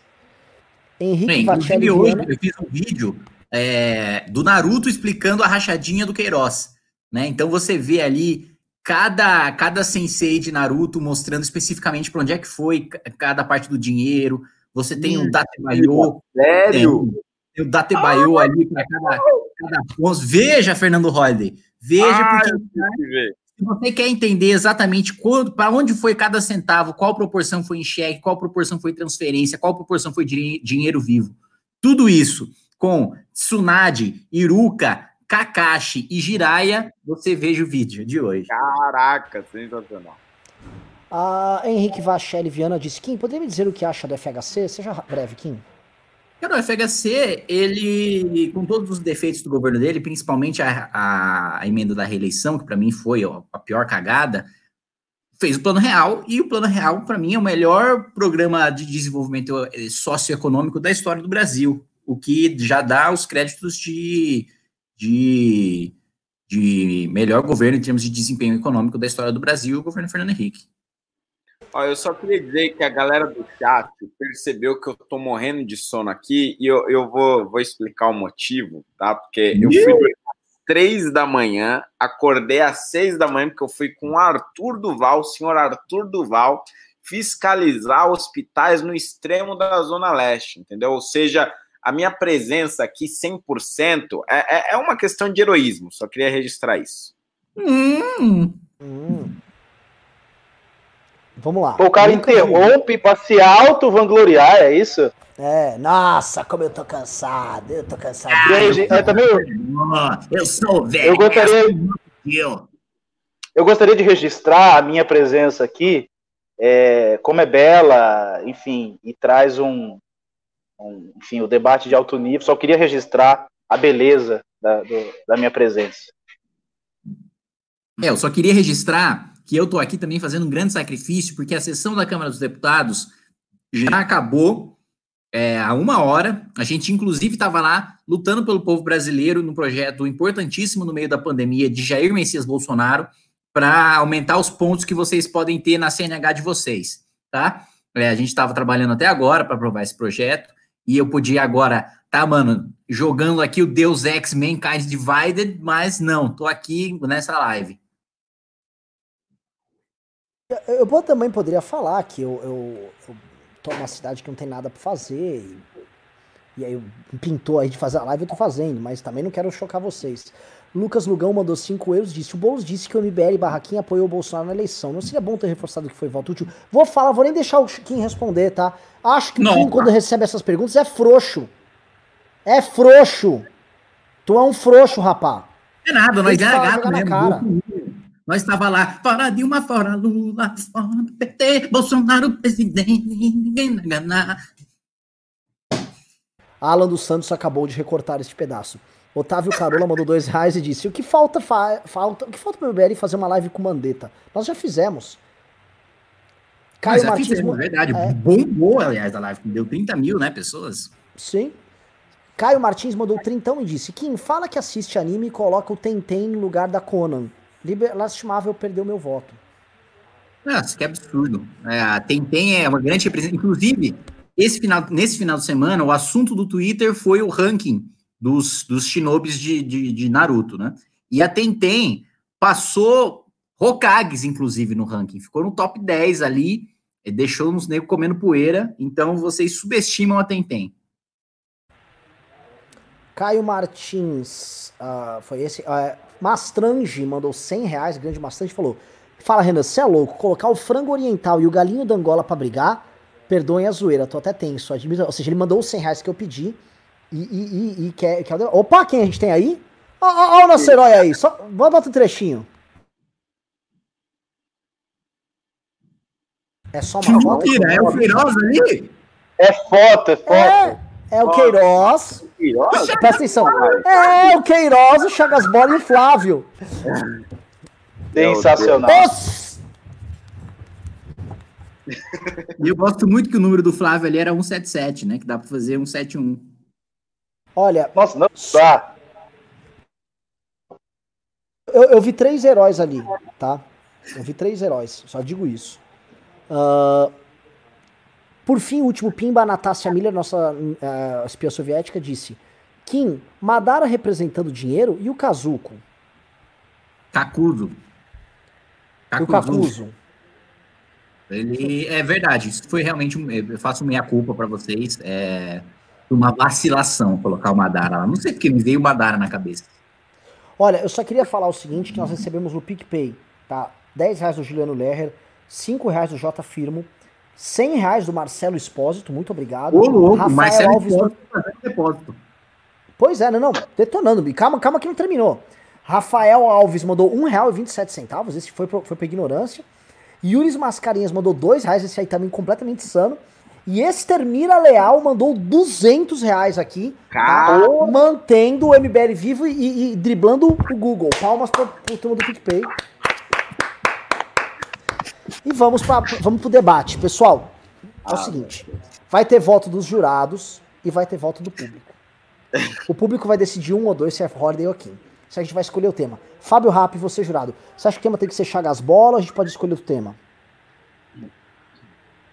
Cara, escolhe um outro tema em que os dois é, conheçam, porque senão você vai ter que explicar o Chagas Bola e eu, eu, eu juro, sei. cara, eu vou, me, não, eu vou pular. Arthur, Arthur Duval, a, a tese é o seguinte, tá?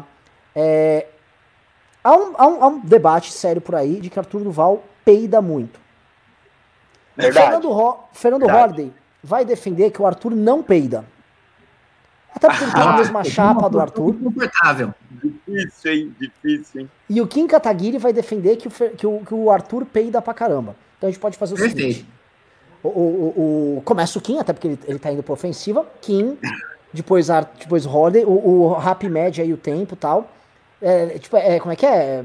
O Kim traz, o Holiday faz a réplica, Kim faz a tréplica. E aí depois, Holiday parte com sua tese, Kim réplica, Holiday tréplica. Estamos de acordo quanto, todos aqui? Quanto, quanto, tô, quanto tempo? Eu vou cronometrar aqui, ó. Então, um minuto e meio, um minuto para ser dinâmico. Um minuto e meio, um minuto e meio para um, um minuto e meio para outro. Peraí, peraí. E tá... todos ao mesmo tempo para réplica e tréplica? Isso, um minuto e meio, um minuto e meio, um minuto e meio. Então vai, vai a, hora que você, a hora que você disser sim, eu já aperto o botão aqui, vai. Atenção, eu começo? Quem começa? Sim. Atenção, valendo. Muito bem, eu já vou começar aqui com um argumento ad verecundiam aqui, que é o fato de que eu passei 90 dias num up, que vale lembrar que o carro do Arthur na época era um up turbinado, em que ele estava lá com aquela sua bundinha, com seus glúteos malhados, carregados de whey, peidando no caminho todo, sem parar, sem dar nenhum momento de trégua. Meu amigo, eu me senti o próprio Hitler na Primeira Guerra Mundial tomando gás mostarda na cara. É realmente uma situação muito degradante. Inclusive, eu acredito que a minha experiência de campanha, aproveitando que um dos jurados é, é um nobre doutor, Fábio Rape, é, uma, é uma, a minha campanha feriu um princípio, uma garantia constitucional da dignidade da pessoa humana. Eu fui instrumentalizado ali como um mero aspirador de peidos, né, de, de líquidos e substâncias que saíam diretamente do esfíncter daquele ser humano deplorável, chamado Arthur Duval. Portanto, meu caro Fernando Holliday, é indefensável a sua posição de que não, de que não tem nada disso, né, deixa disso tal, né? Então, eh, tem os passapanos, você parece que é o passapeido. Posso ir? Posso ir? Tem, tem mais 15 segundos, deputado. Ah, eu deixo, eu deixo. Põe pra ele, põe pro adversário aí. Com a palavra, nobre vereador. Olha, eu, eu acho realmente lamentável que a gente tenha que ouvir esse tipo de barbaridade, porque a gente está diante aqui do quê? Da inveja, claro, por inveja. Por quê? Porque Arthur Duval é perfeito um sujeito que tem os seus músculos bem trabalhados, um sujeito que fala sempre bem, muito bem portado, muito bem colocado, um sujeito que está sempre bem na fita, está sempre bem com as mulheres, e o senhor Kim Kataguiri se entupindo de arroz o dia inteiro. Dá para a gente perceber aí pela própria imagem. A gente pode ver as suas bochechas inchando cada dia mais. A gente pode ver ele se afundando cada vez mais em sua poltrona. E, portanto, agora vemos a sua cara de desespero, de depressão, de alguém que não consegue reconhecer no seu a, a, colega as qualidades que ele tem e, portanto, tenta degradá-lo. Que provas ele trouxe? Que pro... Nada! Nenhuma! Simplesmente um relato pessoal. Arthur Duval produz gases em menor quantidade que seres humanos comuns, e eu sou capaz de provar.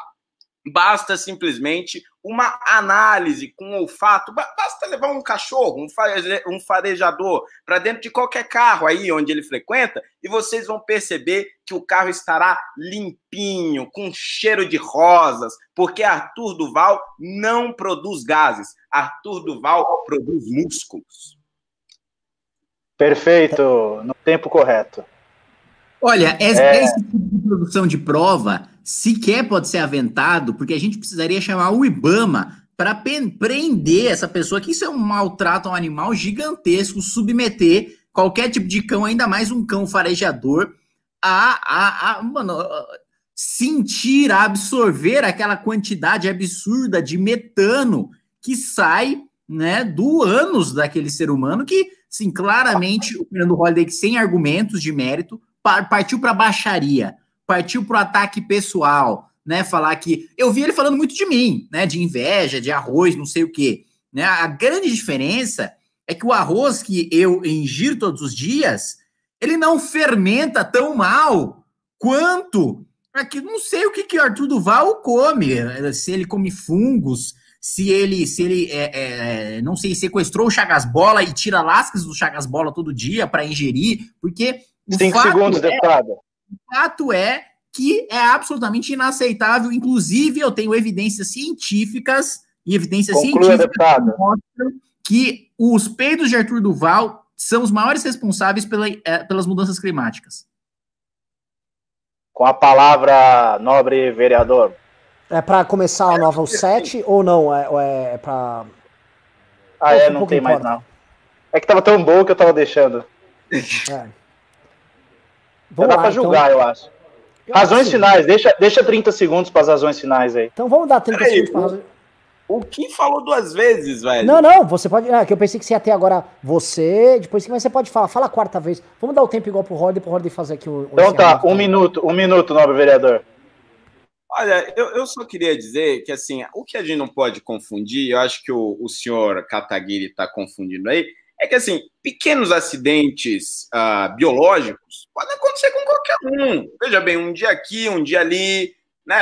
Você acaba, lá, engolindo um pouco de ar, passa num lugar que tem muita ventania, isso acaba se misturando com seus alimentos do dia, o que pode acabar produzindo algumas pequenas bolhas gasosas que gerem um incômodo social num determinado momento. Mas isso é muito diferente de afirmar que o senhor Arthur Duval produz gases constantemente incomodando as pessoas que estão no seu entorno. Simplesmente não há provas disso. O que há é simplesmente uma rede de calúnia que se montou em torno dele para, claro, desestimulá-lo, para tentar colocá-lo para baixo. Mas isso não vai acontecer. Não vai acontecer porque Arthur Duval, além de não produzir gases e além de ter músculos firmes e sempre bem colocados, ele é um sujeito determinado, um sujeito que não se deixa abalar. Conclua, vereador, conclua.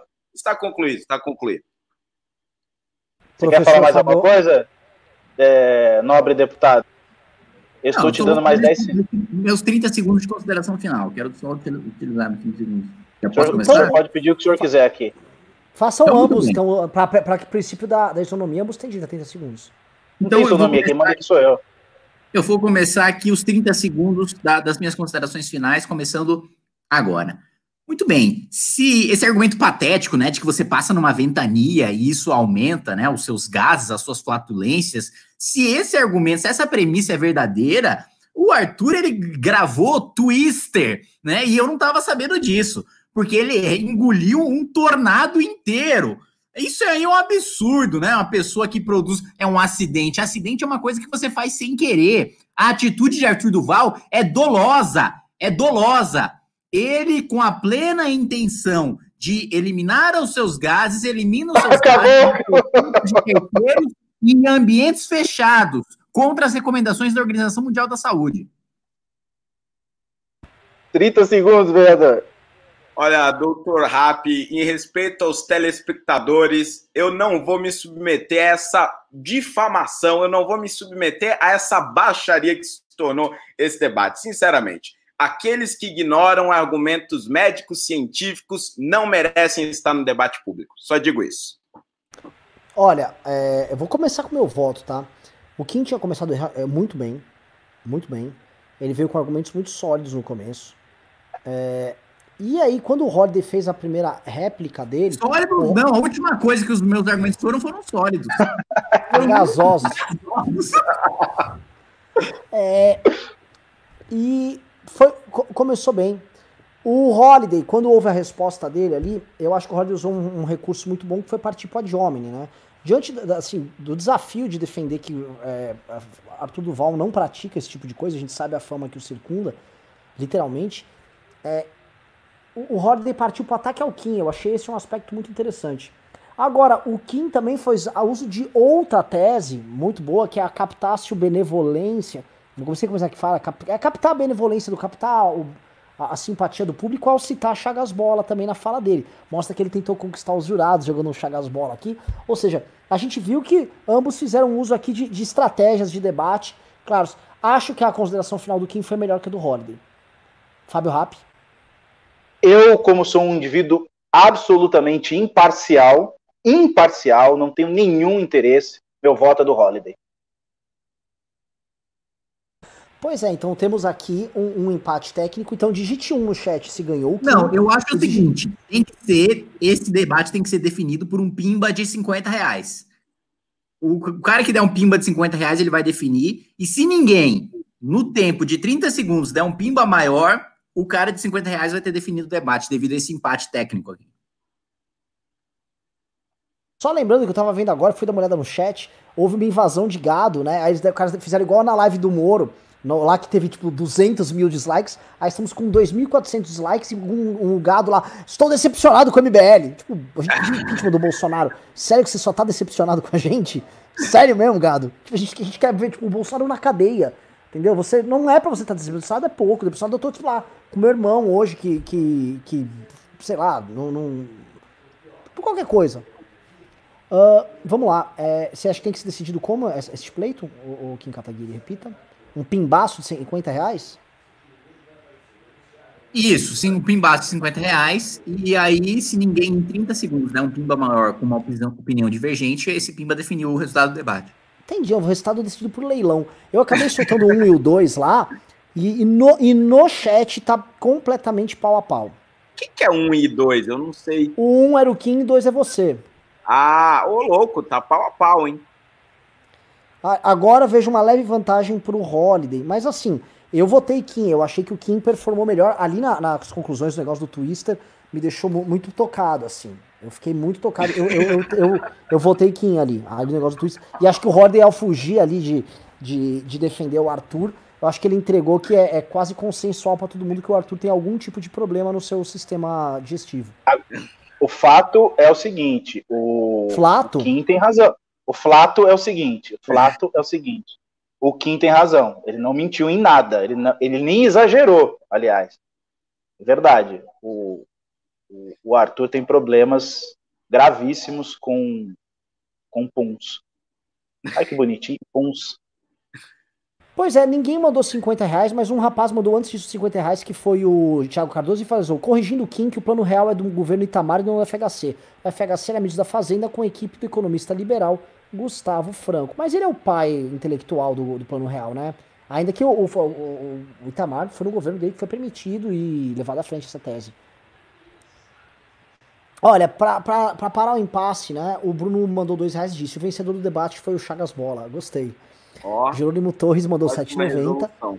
Alan disse: Imagina ligar agora a viver um debate mediado por Fábio Rapp com o tema Arthur Popote de Cemitério. Grande dia. Pois é. Parabéns. Fabrício Machado mandou 5 reais e disse: Podia ser um debate se o Arthur ganha a Prefeitura de São Paulo. Não, mas isso seria um debate sério. Ah, que agora estamos no final de noite aqui para curtir aqui com o nosso público. É, Eu tenho é 3% de bateria só. Então vamos encerrar aqui a bagaça. Vambora, vambora. Fernando Holliday, dê suas últimas palavras aí. Senhores, eu vou apenas pedir para que vocês aí, ó, que estão nos assistindo até agora, até essa hora, pelo visto são bem fiéis, por favor, se inscrevam no meu canal, youtube.com barra Fernando Holiday MBL, tudo junto, youtube.com barra Fernando Holiday MBL, aguardo vocês, ó. Kim Kataguiri? Eu só vou pedir para que vocês se desinscrevam no canal do Fernando Holiday e se inscrevam no meu canal. Uh, Fábio. Bom, seguindo aí o, o, o Kim, se desinscrevam depois que vocês se inscreverem. Desinscrever, se inscrevam no meu, que eu acho que, aliás, é, eles copiam os, o, o, conteúdo do meu. Então, vá na origem. acho melhor. sabia que você tinha, que tinha o Rape Channel. E eu, Agora você sabe, vai lá e se inscreva eu peço para vocês se desinscreverem do canal do Holiday, se desinscreverem do canal do Kim, se desinscreverem do canal do Fábio Rap, se desinscreverem do canal do MBL e todos se cadastrarem no canal do Chagas Bola que existe no YouTube, tá? É isso. Beijos e abraços, galera. Valeu, fui!